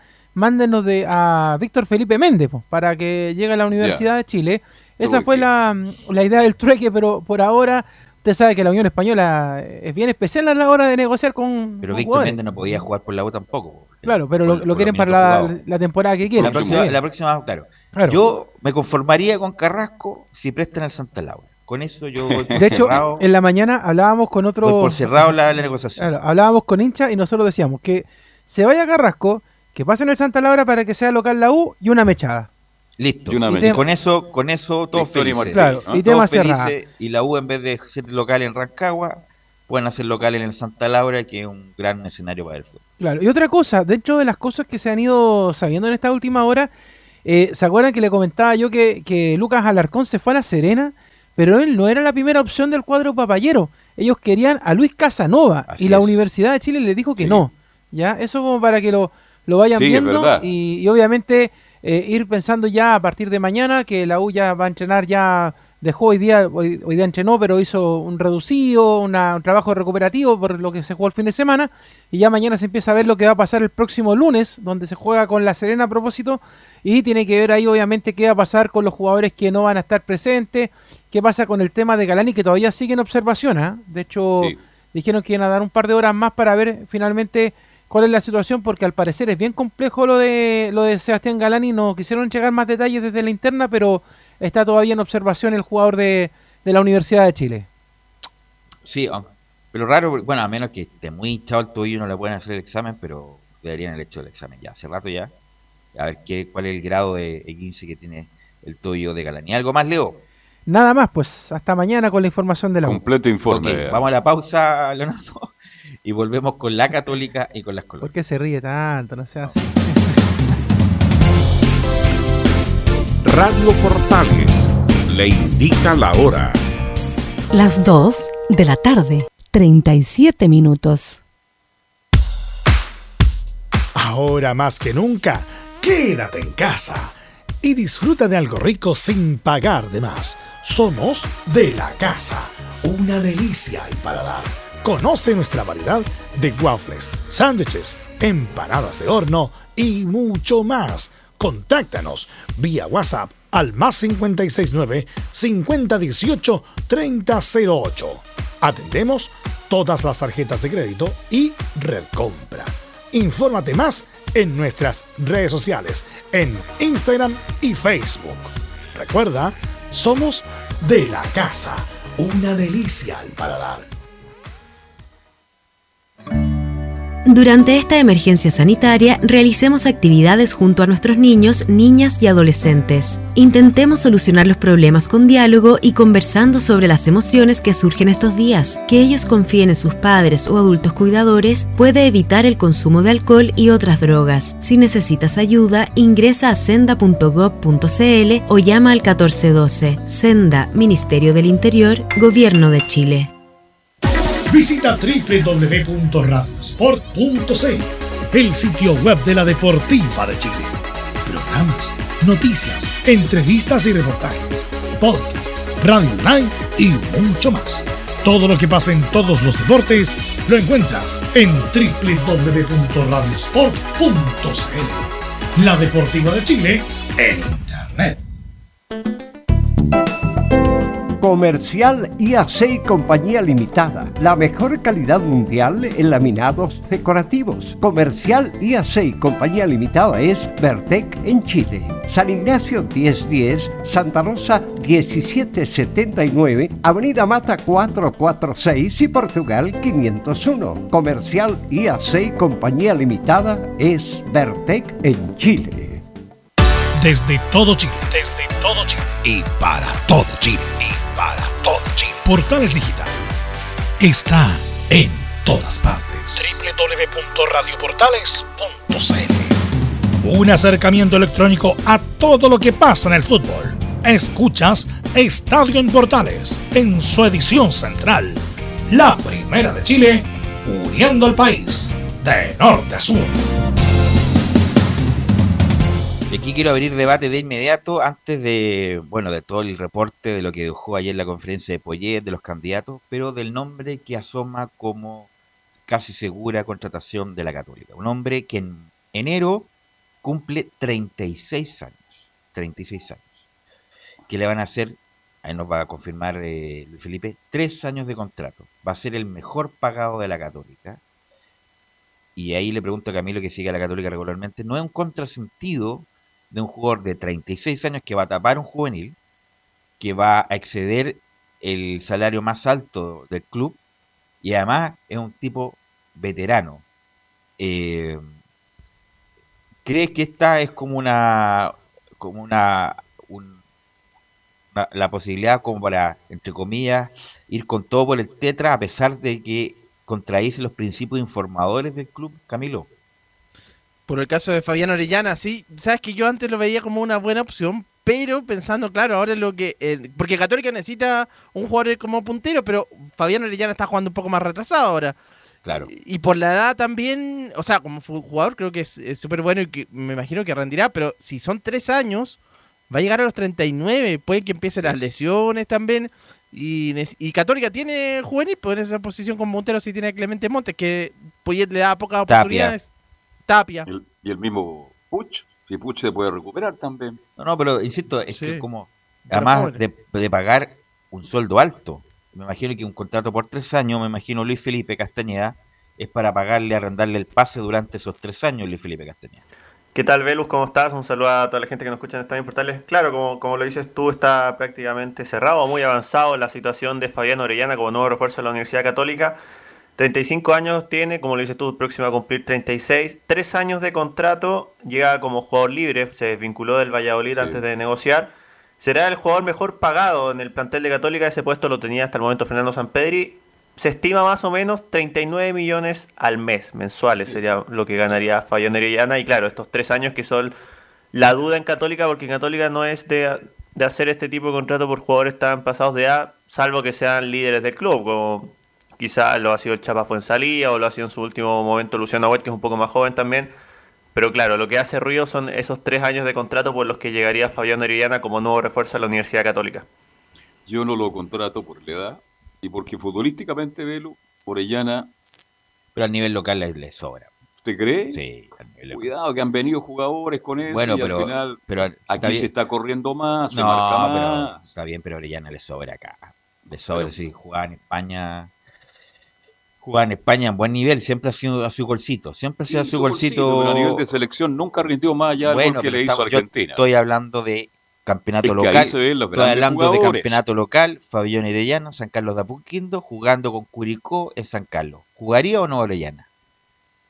Le sobra ahí, le sobra con ese partido. Vamos a ver. Le bueno, sobra pero, como decía don Raúl Mata, que en paz descanse. ¿eh? Pero te hago una pregunta más, Velo. Ese mismo Orellana jugando contra Flamengo por Copa Libertadores con la Católica. Con, con, con, los jugadores, pero ¿a quién le sobra la Católica? Ni Puch anduvo, ni San Pedro anduvo, pero se puede recuperar ni, ni Lescano anduvo, pero tiene, pero, tiene, pero tiene nivel. A lo que voy yo es que yo no lo hubiera hecho Nica un contrato tan largo, tan largo, tres años, 39 años, 40 palos. Eh, yo le habría hecho uno con, con posible renovación cumpliendo meta, a que a todos los jugadores mayores se les hace justamente, porque y yo creo que le hicieron estos contratos de tres años para pagarle el pase, porque ahí le pagan el pase al, jugador. Por eso va el sueldo y el porcentaje del pase en el sueldo.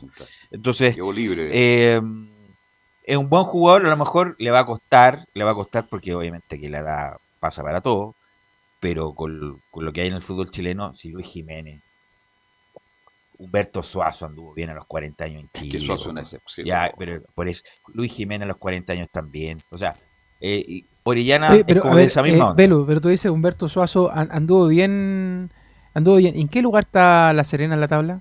No, pero anduvo bien. Eh, ¿Dónde está, estuvo, eh, está clasificada la Copa Sudamericana, la Libertadores? ¿Qué hizo en Copa Chile?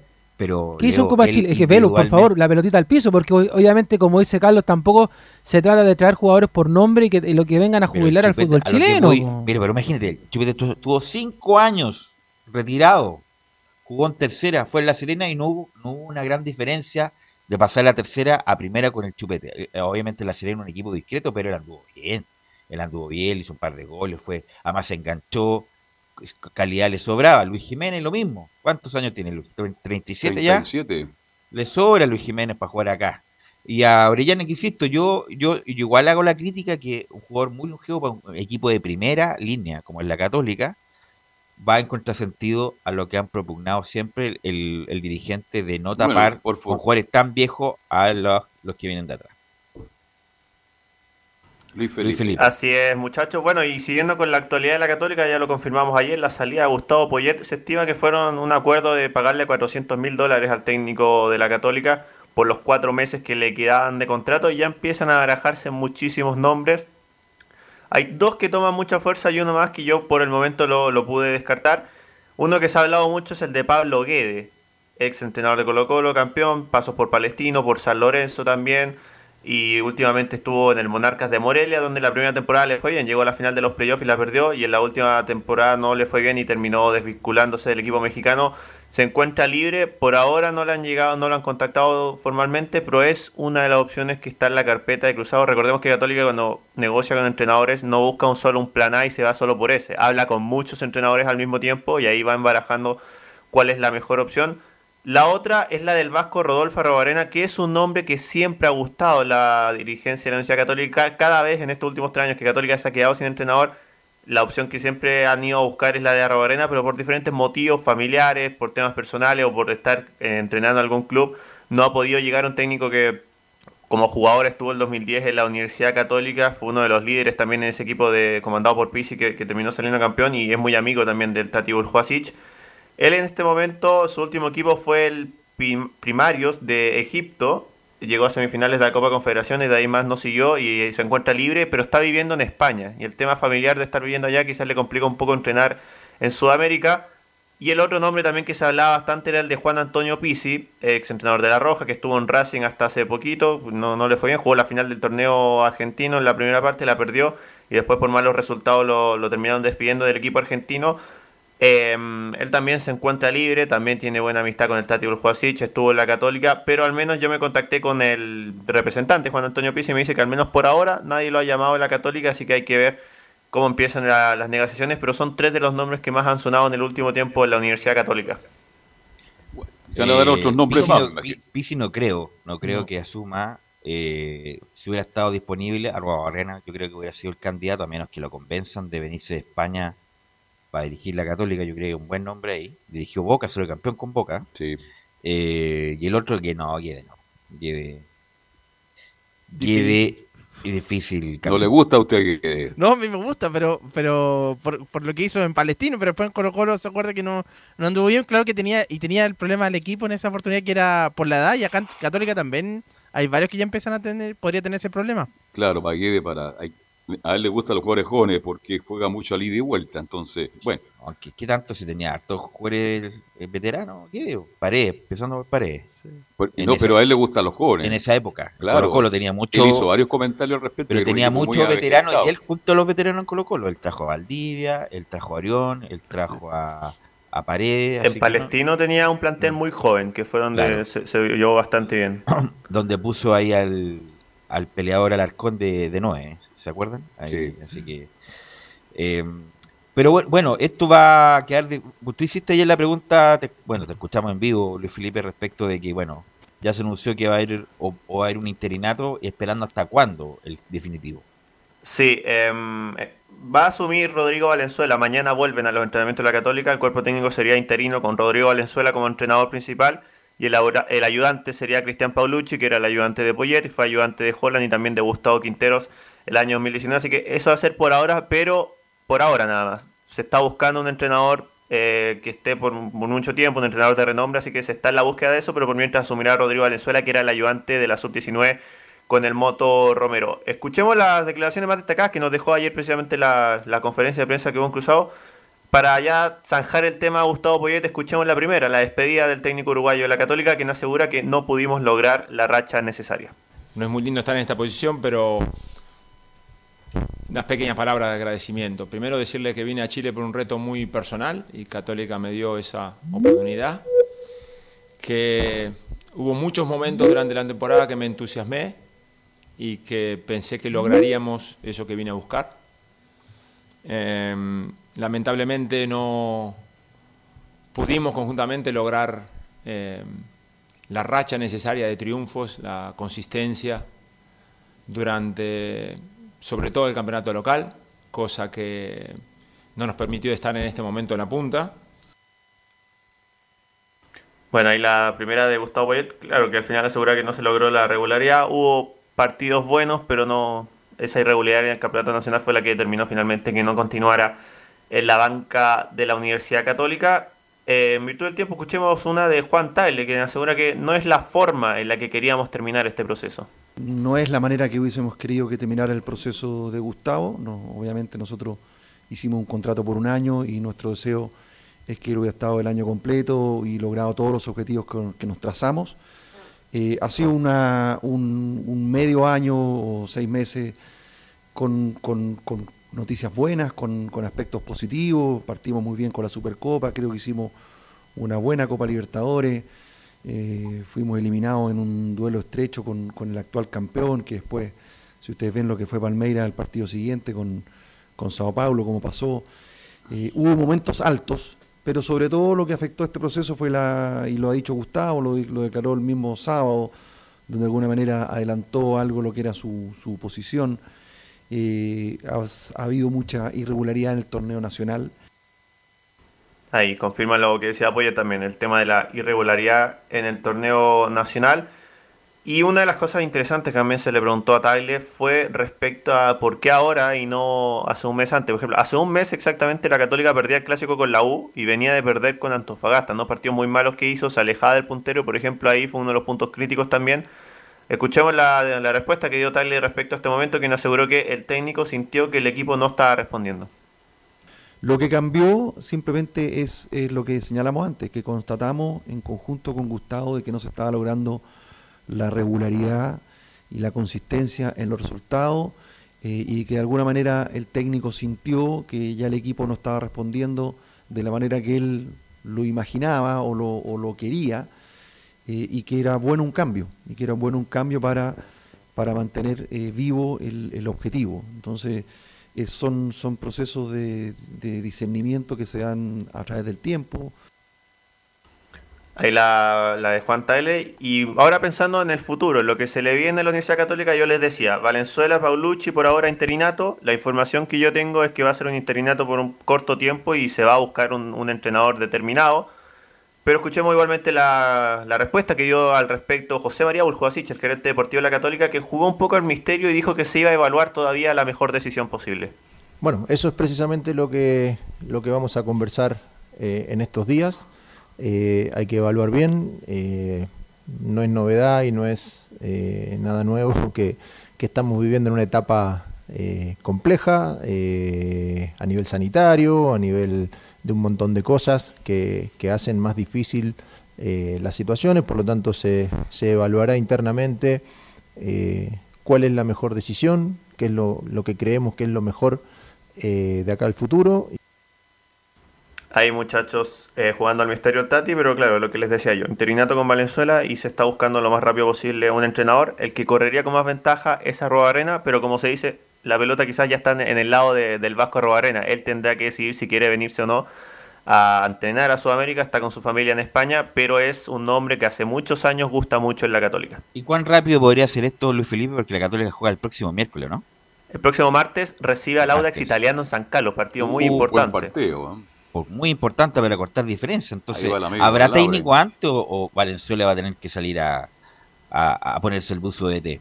No, yo creo que el día martes va a estar eh, Rodrigo Valenzuela entrenando al equipo todavía. Ya, perfecto, perfecto. Oye, el nombre del Vasco aparece, Carlos Velo, Camilo, desde el tiempo en que Mauro Cofré reporteaba a la Católica acá en Portales. Mire cuántos años han pasado. Enciende la mecha. ¿ah? Enciende la mecha. Yo siempre me acuerdo de cuando estaba Mauro, estamos hablando hace 12 años ya, eh, más o menos. 10 años. Eh, un poquito más, claro, menos. Suena más que Gorosito, ¿ah? De verdad, siempre aparecía el nombre del Vasco. ¿Qué le encontrarán tanto de buen nombre que el tanto que hiciste, El Pipo no era mal nombre, ¿ah? El no, eh, pero, pero ahora asumió gimnasio, ¿no? Asumió gimnasio de Lima La Plata ahora. Pero como que, bueno, parece que los dirigentes no van a querer nunca el Pipo por lo, por lo que ya pasó con. Pero el Pipo es un buen entrenador que, ha tenido, buen técnico. que ha tenido éxito y fracasos como todo. Pero buen nombre para la Católica, pero parece que los, dirigentes, el Tati no. Por las cuestiones que pasaron el, el Pipo Gorosito con el club, que no, no va a llegar nunca a la Católica, Luis Felipe. Sí, y de hecho yo les decía, Católica en estos años que se ha quedado sin entrenador siempre maneja varios nombres y habla con todas la vez, pero Gorosito nunca ha sido una real opción para conversar siquiera. ¿Y, Lunari, a Lunari lo han nombrado alguna vez o no? ¿A Lunari? No, pero es que Lunari, mira, con todo respeto, pero como técnico Lunari no le ha ganado a nadie. El que siempre se ofrece. El tipo sí ha tenido buenas campañas, pues. el tipo ha tenido buenas campañas, pero Lunari no. Pero bueno, gracias. Está nosotros dando la, claro. Eh, bueno, eh, gracias Luis Felipe. Mañana la seguimos. Que esté muy bien, muchachos. ¿Y con quién la seguimos? Es con Laurencio Valderrama. Laurencio, que Audax es puntero del campeonato. Y justamente renovamos el saludo, buenas tardes muchachos, justamente el Audax visitará el próximo martes a las 20 horas en San Carlos de Apoquindo a la Universidad Católica, una de sus grandes pruebas en un objetivo que de a poquito se le ha ido abriendo el apetito. Al Audax, que es de pelear por el título, por lo menos en, la interna lo hablan bastante, pero por supuesto el técnico Pablo Vitamina Sánchez lo maneja con una clara mesura, porque el, el, no es favorito, pero eh, ya iniciar la segunda rueda con dos fechas, eh, está puntero en el campeonato, 34 puntos junto a Colo Colo y con registros interesantes, como por ejemplo que es el equipo, bien lo mencionaba Nico Gatica, eh, con menos derrota en el campeonato, solamente perdió ante Ñublense de visita y ante Everton de local, de local en Rancagua también cediendo la localidad de la Florida, con menos goles en contra, con 13 goles y también 9 de los 18 partidos eh, eh, ha tenido la Valle Invicta, el portero Joaquín Muñoz, el arquero menos batido del campeonato. Así que en ese sentido, muy bien el Audas, eh, en, especial en la estructura defensiva y por cierto, con esta victoria 1 a 0 ante de Rancagua, gol de Iván Ochoa, el mexicano, el ex Everton, primer gol del campeonato para Iván Ochoa y en qué momento, porque obviamente le permitió al Audax italiano ganar en La Pintana. Justamente jugó como local Anto Higgins en, esa comuna, eh, porque obviamente no voy a jugar Anto Higgins en Rancagua en el Estadio del Teniente. Así que muy bien, cuentas alegres para el Audax, que después de, una dura eliminación en Copa Chile, recordemos que yo fuera ante el viejo y, querido Magallanes, pero esta vez eh, en el campeonato nacional eh, se puso las pilas y obviamente está en una campaña espectacular y muy positiva para el cuadro verde, muchachos. Sí, este ganó bien. Yo creo ¿ah? que tiene que ver esto. En un partido bastante cerrado, yo creo que tiene ¿ah? que ver la suerte que le trajo al Vitamina Sánchez Laurencio, porque siempre Laurencio le hace las preguntas y de ahí que se forjó una amistad y, ahí se fue para arriba. Son amigos, si, si ustedes hablan todo el día. Yo creo que se debe mucho, Hola, se debe mucho a lo, de, Vita, le dice a, lo de Laurencio, la, la gran campaña de Audax. Y sabe que muchachos, una pregunta que le tengo pendiente hace rato a Vitamina y, se me ha olvidado el hacerla, hay que ser, hay que contar las malas también, que justamente siento yo que en el proceso han, ha vivido algo similar a lo de Colo Colo. Obviamente son contextos diferentes, Colo Colo es un equipo mucho más mediático, pero el Audax eh, sintió tanto el hecho de pelear el descenso o, de salvarse del, descenso hasta el final, eh, tanto es así que, logró salvarse de la promoción en el último partido ante La Serena como visita, que eso caló hondo en los jugadores y en el técnico y, obviamente trabajaron eh, a, full en la pretemporada y en ese sentido creo yo que se ha notado, sobre todo en, los refuerzos, en Iván en, la estructura eh, defensiva, eh, también Montesino está mucho más maduro, digamos, y, quizás si la única gran duda del lado en este momento es cómo podrá sostener la campaña en, la, atención a que se Folgado que, es un goleador importante en el aula. Pero justamente vamos a escuchar en uno al tiempo las declaraciones del Vitamina Sánchez, quien eh, justamente en la pregunta que, eh, le hacíamos por, eh, por, interno, porque no hubo conferencia, pero sí no respondió preguntas por interno, comenta en la 01 que la clave del triunfo pasó por la eficacia y hacer el gol y ser un equipo pragmático. Mire, yo creo que un poco la, clave pasó por, porque tuvimos la, la, eficacia para hacer el gol y nosotros cuando hacemos el gol somos un equipo inteligente, un equipo bien pragmático. Eh, tenemos hoy por hoy a los dos centrales pasando por un momento bárbaro, eh, Osvaldo que nos da mucho equilibrio, Cornejo y Ochoa que son sumamente inteligentes y muy tácticos, eh, por lo tanto, una vez lograda la diferencia, nos defendimos muy bien, a tal punto que el rival en el segundo tiempo no pateó al arco. Y nosotros sí nos creamos nuestras situaciones como para, como para estirar la ventaja. Nos faltó sí eficacia para, para ganar en tranquilidad y no terminar sufriendo. Y la segunda que vamos a escuchar del Vitamina Sánchez, la 03, donde dice que nos ilusionamos en la pelea por el título por la solidez defensiva. Yo creo que nosotros no, nos ilusionamos eh, básicamente en líneas generales por, por un montón de, de, cuestiones. Entre ellas, claramente, la solidez defensiva, que hoy nos permite ser el equipo con menos derrota, con menos goles. Y esto habla muy bien de, bueno, de todo el bloque defensivo. Cuando hablo del bloque defensivo, hablo en líneas generales de todos, porque nosotros, eh, ustedes verán que el equipo, una vez que pierde el balón, cómo pasa la de la pelota y, y, y de alguna manera con estos conceptos eh, hemos logrado esta solidez que hoy muestra eh, todo el equipo. Obviamente en la fase defensiva destacar a los marcadores centrales que están haciendo un torneo bárbaro, el arquero, Bozo, ojalá que podamos seguir de la misma manera y a partir de ahí somos un equipo con transiciones rápidas, hacemos daño eh, y estamos pasando por un buen momento, eso tampoco lo podemos negar. Muchachos. Bueno, yo creo que Muñoz, Bozo y Montesino deben ser las figuras más importantes que tiene ahora este minuto y la regularidad también de Cereceda, Laurencio. Justamente un importante eh, aporte el que marca Roberto eh, Cerecea, eh, también Carlos Labrín en la última línea, importante también. Eh, de, tiene más que un equipo de figura, el audio, él tiene eh, valga la redundancia, un equipo, un, un, un conjunto bastante eh, cohesionado, donde también entran eh, desde el banco jugadores como el mismo Fabián Carmona, eh, que marcó un gol ante Wander, entonces son eh, es un plantel con, con muchos obreros y, y, que también con, con algunos talentosos, como el mismo Joaquín Montesinos, que creo yo en, en, un mediano plazo ya de, de, debería estar formando por lo menos parte de alguna convocatoria de la selección chilena, el, el hijo del pelado Montesinos. ¿Qué edad tiene Montesinos? 23 años. Ah, joven joven, sí. Tiene potencia, sí, rápido, tiene, sí, igual tiene, que el padre. Tiene, el otro era zurdo neto, sí. Sí. Un remate espectacular, tenía, este es más, es más, tiene más movilidad. Sí. Más no, y, y, y, y, también es como más extremo en Montesino mientras el, el, el, el, hijo, mientras que el pelado era más centro delantero, digamos. El, pelado, la, la, una gran diferencia. Cristian Montesino la paraba y le pegaba al arco. Sí. Incluso tenía sí. un compañero solo, pero le pegaba al arco. Bueno. Sí. sí. Hizo goles increíbles, ¿eh? El pelado Montesino. Exactamente, así que muy, muy, muy bien por hoy seguiremos la semana ahí eh, informándoles de cualquier novedad de Lautas que visitará, como les decía, la Católica el próximo día martes. Importante partido en San Carlos por la fecha 20. Y ahora vamos brevemente con la Unión Española. Entre hoy y mañana vamos a estar emitiendo material de la Unión Española que tiene la ilusión de remontar esta llave ante Colo Colo, semifinal vuelta de Copa Chile. Ustedes lo marcaban, eh, eh, es, prácticamente un hecho que Colo Colo pase a los cuartos, a, lo, a la final de, la Copa Chile, pero obviamente el partido tiene que jugarse y Colo Colo ya perdió el invicto de 15 partidos oficiales, entonces en Unión Española, como también eh, han tenido una, un alza en el rendimiento y han vuelto jugadores, obviamente existe una esperanza en el cuadro de la Unión Española, y esta esperanza la refleja uno que justamente volvió los últimos partidos, estaba lesionado, como es Estefano eh, Mañaco, quien dice en la 0-1 tenemos total esperanza en lograr la remontada.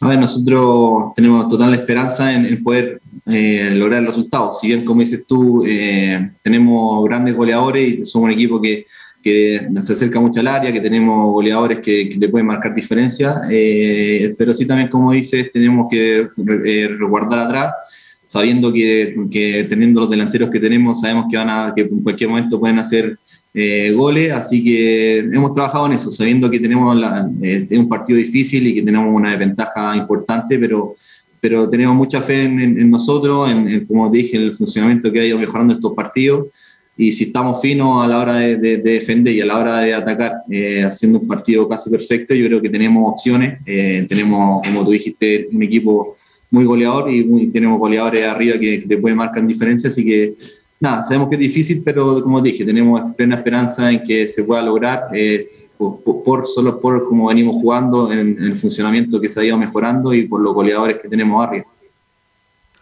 Y si bien es cierto, eh, también, eh, también se refirió al partido ante Colo Colo, en donde reconoce que no podemos ser un equipo largo y también eh, se ilusiona por lo que viene en el campeonato, que dice que seguirán peleando el título hasta el final por el torneo nacional. Eh, también interesante lo que habla sobre el Coto Sierra, sobre la llegada del, Coto, hasta aquí no se habían pronunciado mayormente los jugadores y dice la 03 que se notó de inmediato un ambiente grato con la llegada del Coto Sierra. Bien, bien, eh, muy importante. Si bien no, no, he tenido, no he tenido la suerte de conversar con él, eh, pero para, para, para, lo que significa para el club, el Coto eh, ha sido, fue una noticia muy buena. Se notó de inmediato una, un, un, ambiente grato en, en cuanto a, a, a gente que, que, que, lo quiere y que, que, conoce el club que sabe de victorias, que sabe de, de- de títulos, sabe cómo, cómo, cómo funciona el club de, de la mejor forma, así que sabiendo que, que su integración fue positiva, se, se notó un embrión también, en, en como te dije, en el segundo semestre de cosas positivas y eso siento que vamos por un buen camino. Siento que el club está haciendo las cosas bien, que, que como, trayendo al Coto, trayendo a gente que, que representa el club, que sabe lo, lo que significa para, para la gente el, el Coto y, y lo que significa para nosotros como jugadores también sido importante. Y, y nada, eh, esperamos que, que- que, como digo, sabe, como sabe el club, lo conoce, no me cabe duda que ha sido un gran trabajo y que va a aportar desde donde le toque para que el club sea más grande. Muchachos. Bien, este, esperemos que les, le vaya bien. ¿Qué, ¿no? más, Pero- ¿Qué más podía decir? Pues no voy a decir qué más. Qué más lo que llega a Sierra, que Claro, lata. es una respuesta Eh, sí, obvio. Se puso ¿Qué- una qué más- respuesta qué- obvia. ¿Qué más iba a decir? sí, Obviamente claro, tenía que que decir está eso. todo bien, Que fue una, luz que cayó del cielo. Gran Y fue lo mejor, que yo. Obviamente tenía que Que le fue Pero, por pod- podría haber sido como, como Medel en Wanderers, ¿ah? Porque eh, no siempre el cassette está bien puesto. No, no sé si ustedes leyeron la, me las Sí. mandó el Sí. Nico, Ah, la frase de Medel con respecto A Reinaldo. a, a Reinaldo, que no A lo ver. conocía, no se fue a presentar a- al club, nadie lo conoce, solamente han visto declaraciones a través de los medios de comunicación, no se ha ido a presentar al equipo. Entonces me parece extraño que no me diga las cosas a la cara. Fueron parte de las palabras que. ¿Y por eso lo echaron o fue anterior a que lo echaron? No, fue posterior a, to- a todo esto. Posterior Ah, ya. De hecho, por bueno, eso pero digo. que me, Medel, bueno, que Medel bueno, en Wander en buena crisis terminal, por eso Claro, pero por lo ejemplo, que Mañasco pasa. podría haber dicho, mira, en realidad no lo conozco mucho y esperemos que, o sea, no diciendo como que, ah, es un ángel caído del cielo, sino que como, bueno, vamos a ver cómo es el tema, pues, conozcamos. Además que hay que ser inteligente, tiene que decir lo, que- lo que dijo Mañasco, es lo que tiene que decir protocolarmente. de todas pues, sí. maneras, eh, yo creo que no, no pondría en duda la calidad de persona y de trabajo que tiene el Coto Sierra, más allá de lo que pasó en No, es un tipo muy decente. Pero por eso, por eso Porque yo lo, que lo decir lo encuentro que un tipo, de- bueno, tuve la oportunidad yo justamente de estar reporteando a la Unión cuando la Unión salió campeón y estaba él. Y es, un- es una persona súper metódica, o sea, es bien Mateo, eh, a pesar de todo el Coto Sierra. Entonces yo creo que su pega la va a hacer bien. O sea, el tema es que obviamente equipos como, como Unión, como Palestino Audax, de repente no tienen la caja como para poder hacer lo que ellos quisieran. Y ese es otro- un desafío tremendo para ellos sorprender. es que el Coto Sierra va a una función que desconoce, que es la de gerente técnico. Ha habido varios jugadores de fútbol que han sido gerentes técnicos y que no le ha ido bien, para que voy a nombrar uno que ahora llegó a Rangers de Talca. Eh, ¿Qué será de Marcelo Espina? vea? justamente uno que comenta. Entonces, es otra función, no tiene nada que ver con la de técnico, tiene que ver con contratos, con cuestiones administrativas, con libros de pase, con. Tiene que ver con muchas cosas que no tienen Claro, nada por que ver porque con, va- con lo del eh, eh, técnico. lo otro, el- lo otro es la puntita nomás, pues, o sea, el, el que siempre dice, "Oh, me gustaría tener este, pero ahora la pega que tiene es, bueno, ¿y este cuánto me cuesta? ¿Y por cuánto tiempo? ¿Y se puede ir a mitad de temporada? No se puede. Esa es la Claro. pega que tiene ahora. Y, y esa es to- totalmente distinta a Laurencio del técnico. No, eh, justamente muy cortito, justamente la conferencia del, del viernes pasado, eh, lo reitero en todos los tonos del Coto Sierra, que fue un pedido expreso del, del propietario del club, Jorge Segovia, que está en España. Así que, eh, en atención a eso, el Coto eh, aceptó, justamente recordemos que era el presidente del club en el año 2013 cuando, eh, cuando salió campeón Unión Española del torneo nacional. Justamente cerrar mu- muy breve a las 7 de la tarde del partido mañana, Unión Española ante Colo Colo, de transmisión de Portal Digital, primer partido de septiembre, Oye, don miércoles Laurel. 1 de septiembre. Cuéntame. ¿Le cuento el secreto? Transmisión de portales Diga. por también el 1180M. No se le pasa. Excelente. Por todas las plataformas. Vamos por todas las señales, miércoles y jueves, los dos partidos, tanto la semifinal como la selección chilena, por la M. Estamos regalando. Hoy una, agradecimiento- una, pildor- el- una pildorita, ah, está, está mejorando Curicó, ah, volvió a ganar. ah. Sí, justamente. Arranquen al Cerro El Conde, agradecimiento-. El ahí a fútbol y, algo más por la gentileza. Ah, y- Sí, y, lo bueno. que les quería No, eh, mencionar. escuchar a Laurencio es un agrado, es un privilegio. Se agradece. Eh, justamente el, el árbitro será Héctor Jona y recordemos que hay VAR en semifinales de Copa Chile, así que estará encabezado por Benjamín Sarabia en este partido importante entre Unión y Colo Colo a las 7 de la tarde en el Santa Laura, muchachos. Ok, gracias, Laurencio. ¿Algo más, Leo. Camilo, para terminar? Sí, Sí, mira, ah, eh, dale tú primero, Camilo, por favor. Sí, del tenis, porque hay Copa Davis el 17 y 18 de septiembre, así que vuelven Garín y Jarry van a estar en esa nómina. Sí, está difícil ahí. ¿Se Leo. juega en Chile o afuera? No, allá afuera. Ah, ya. Fuera, sí. Hay que hacer. No, lo mío es un poquito más doméstico, nomás agradecerle a todo el equipo de Estadio Portales y de la Radio Portales porque eh, de verdad que estoy muy contento. Mi mamá ayer fue dada de alta después de Ah, casi un mes bueno. que estuvo Buena hospitalizada. Así que de verdad agradecerle a todo el equipo, a todos los muchachos de deporte que cada día escribían, partiendo por se tiene que usted. portar, el hijo se tiene que portar bien, sí. Claro, que Sí. llegue temprano. Que no le no le Es el, es el problema, el hijo llega No tarde, pues. tiene harto que hacer el hijo por todos lados. hay que olvidar el cigarrillo. ¿ah? Oiga, sí, eso sí, es muy importante. A propósito de que estamos en un programa de deporte, de repente las adicciones son malas, así que ojalá que aprenda ley de vida nomás a cuidarse. Así que eso, y bueno, y mañana, eh, como ya lo decíamos, eh, no hay fútbol y algo más por la tarde. eh, y hay un, un poquito más tarde el Portaleando de la Noche, obviamente, porque está este partido de la Copa Chile. Y el día jueves vamos a estar también con la selección, pero ahí completamente al aire Pero por va el haber un, 1180. va, va a haber un, disculpa, 7 a 8 fútbol algo más, Sí. y de 8 a 8 y media un... Un, des- un break musical ahí para que Perfecto, ya, ustedes puedan, te- puedan tener alguna merienda, algo. Perfecto, sí, vamos a hacer un asado acá, perfecto. Claro, justamente, y ahí entre medio el asadito y después volvemos a las ocho y media hasta las 11 de la noche al aire por el 1180M y todas las portales, como diría Carlos Alberto, para el partido entre Chile y Brasil. Ok, ok, muchas gracias Leo, gracias por la puesta en el aire. Chao, Nos- Lawrence. Nos encontramos mañana en otra edición de Estadio en Portales.